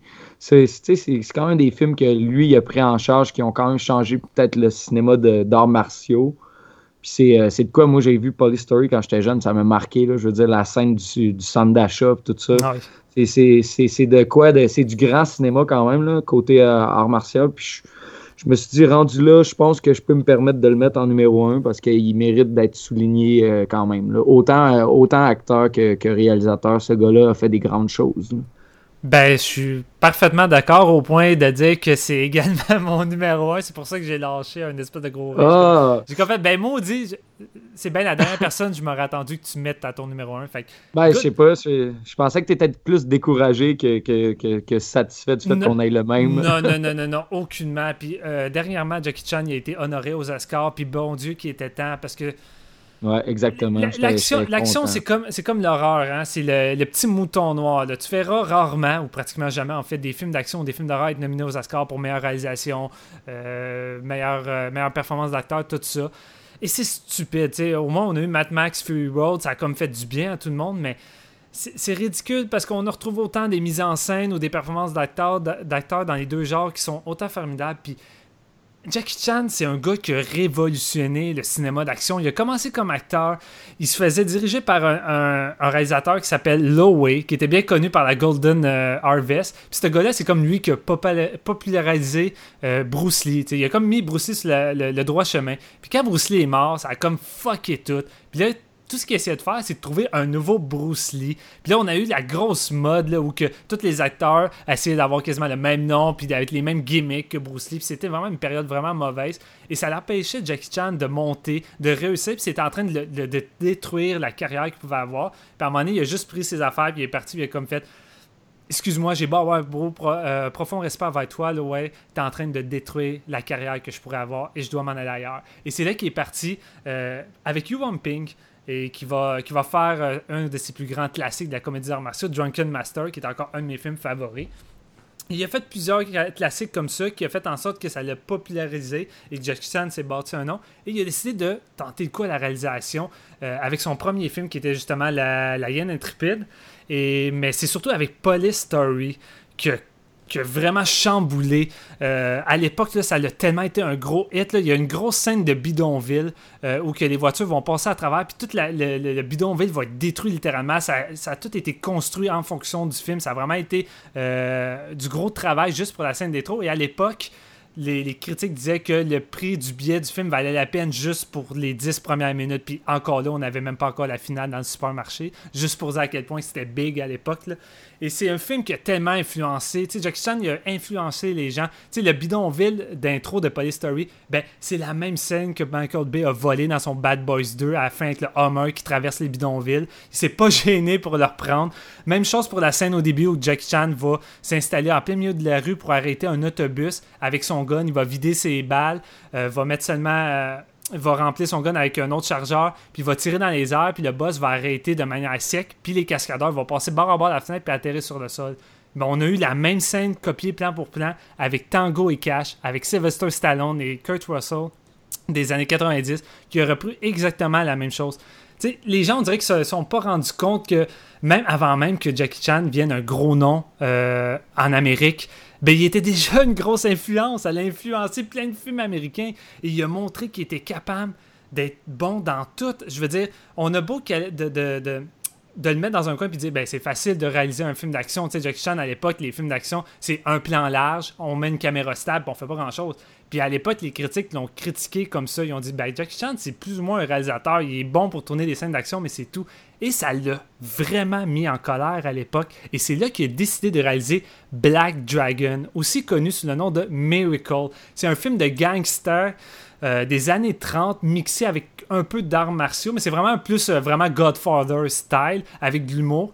Et euh, Chan a fait ce film-là juste pour montrer qu'il était capable de réaliser. Et là-dedans, t'as des plans séquences d'une beauté incroyable, des travelling, il y a un gros travail, puis il a juste fait ça pour faire fermer la gueule aux critiques parce qu'il était orgueilleux. Et même lui, il dit dans des interviews aujourd'hui, c'est comme je regrette un peu d'avoir fait ce film-là parce que je l'ai fait juste pour faire taire les critiques puis que j'étais trop orgueilleux à l'époque, mais gars, Jackie Chan, moi je te remercie parce que tu as réalisé un des plus beaux films de Hong Kong que j'ai vu et que c'est encore un de mes films favoris de ta part. Et juste pour ça, moi, c'est vraiment. C'est une légende, Jackie Chan, puis il mérite d'être mentionné partout et d'être numéro un. Entendre parler de Jackie, c'est comme, comme entendre parler de JF de bière. oui, oui, je suis vraiment, je suis vraiment fanatique de Jackie Chan, puis je pourrais tellement en parler encore pendant, pendant longtemps, mais je me dis que une bonne journée, on va peut-être se faire un petit épisode spécial Jackie Chan, les boys. Ben oui. Mm, yeah. On verra. Je suis content que je suis content que tu aies plus de connaissances quand même que moi. Moi, moi j'adore Jackie Chan, je connais un peu ses films, mais je veux dire, toi, tu es vraiment la personne calée dans le sujet pour en parler. Fait que euh, tu, ajoutes très bien à mon numéro 1. Je suis très content que tu aies pris le même que moi. ben, merci beaucoup. Et je peux tout te poser une question aussi, juste de même en parlant de Jackie Chan. Là? Il y a un film, moi, qui, qui, m'a vraiment marqué aussi, mais j'ai juste le titre en français. Mhm. Puis je sais pas si c'est une de ses réalisations à lui ou il était seulement acteur. Mais le film s'appelle Le marin des mers de Chine. Puis il y a une scène où ce qui est en bessic dans des petites rues. Puis il, donne des coups de bessic aux autres qui le poursuivent. Là.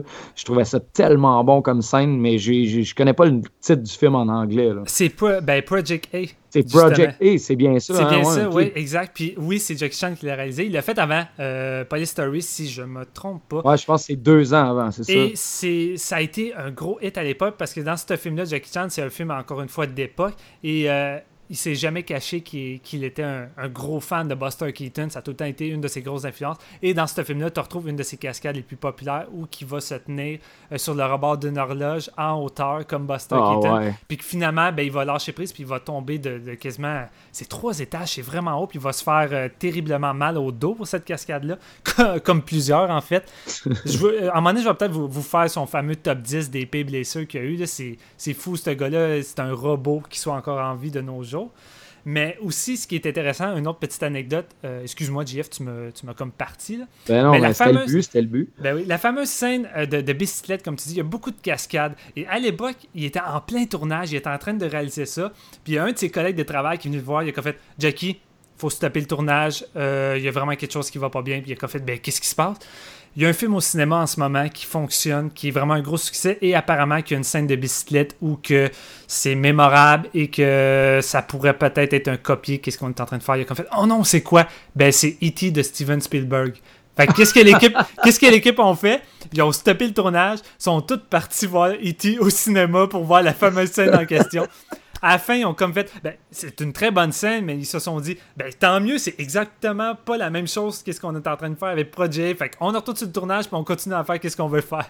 C'est que- tellement drôle comme anecdote. Ouais, ouais, j'avais trouvé ça vraiment hilarant, mais euh, encore une fois, c'est juste une preuve à quel point que, que Jackie Chan essayait de, de, de pas justement copier les autres, puis d'être tout le temps. euh, d'avoir un, un travail propre à lui-même, puis de se démarquer. Ce gars-là, il a tout le, temps, tout le temps poussé pour se dépasser, pour aller plus loin. Là. Il, s'est tellement investi en tant que chanteur, en tant qu'acteur, en tant que réalisateur, scénariste. Il a tellement produit de films. Il a aidé des jeunes réalisateurs qui, en temps normal, euh, les studios de, Hong Kong ne voulaient pas parce que c'est très dur de percer là-bas quand tu pas d'expérience ou tu personne pour te backer. Puis Jack Chan, il était là pour les backer. Il y a des fondations pour aider les enfants. Ce gars-là, il a vraiment un grand cœur. Pour moi, il était temps là, que les Oscars lui donnent. Puis moi, ça a été un de mes moments mémorables de l'année lorsque j'ai vu la représentation. Là. Puis t'avais Tom Hanks qui faisait justement un monologue à Jackie Chan. Je trouvais ça touchant. C'était vraiment cool. Fait que Jackie Chan, je t'aime et on se reverra pour, euh, pour un autre épisode qu'on va peut-être faire sur toi. Nice. Là-dessus, les boys, je pense qu'on va y aller avec les, faux- les mots de la fin et euh, la chanson euh, finale euh, après ça.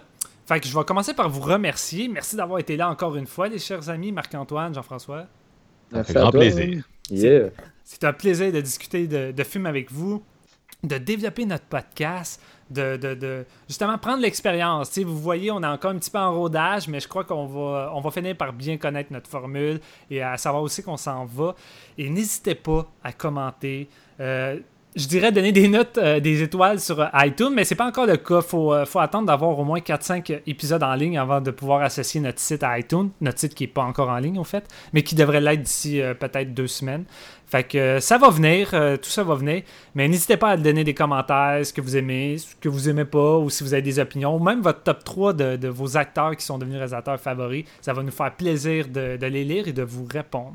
Fait que là-dessus, Marc-Antoine, qu'est-ce que tu nous as choisi comme chanson pour finir l'épisode? Une tonne de métal cette semaine, euh, issue de, de, mon album préféré de ce style-là l'an passé, c'est-à-dire euh, No One Deserves Happiness du, du groupe The Body. Euh, bien sûr, le, le, nom de l'album vise à rendre hommage à notre film d'aujourd'hui. Puis la tune que j'ai choisie sur le disque, c'est Shelter is Illusory. Euh, puis oui, c'est du métal, mais c'est quand même expérimental comme, euh, comme musique. Il y a un gros côté noise. Vous allez voir, ça fait pas de quartier. Donc, si ça vous intéresse pas comme style, peut-être arrêtez maintenant. mais c'est un, un, groupe à voir en show aussi pour l'ambiance très anxiogène qui réussit à créer live. Donc, euh, moi, j'aime beaucoup. Je confirme également. Fait là-dessus, euh, on se dit un gros bye-bye et on se retrouve pour le prochain épisode de Séance de minuit.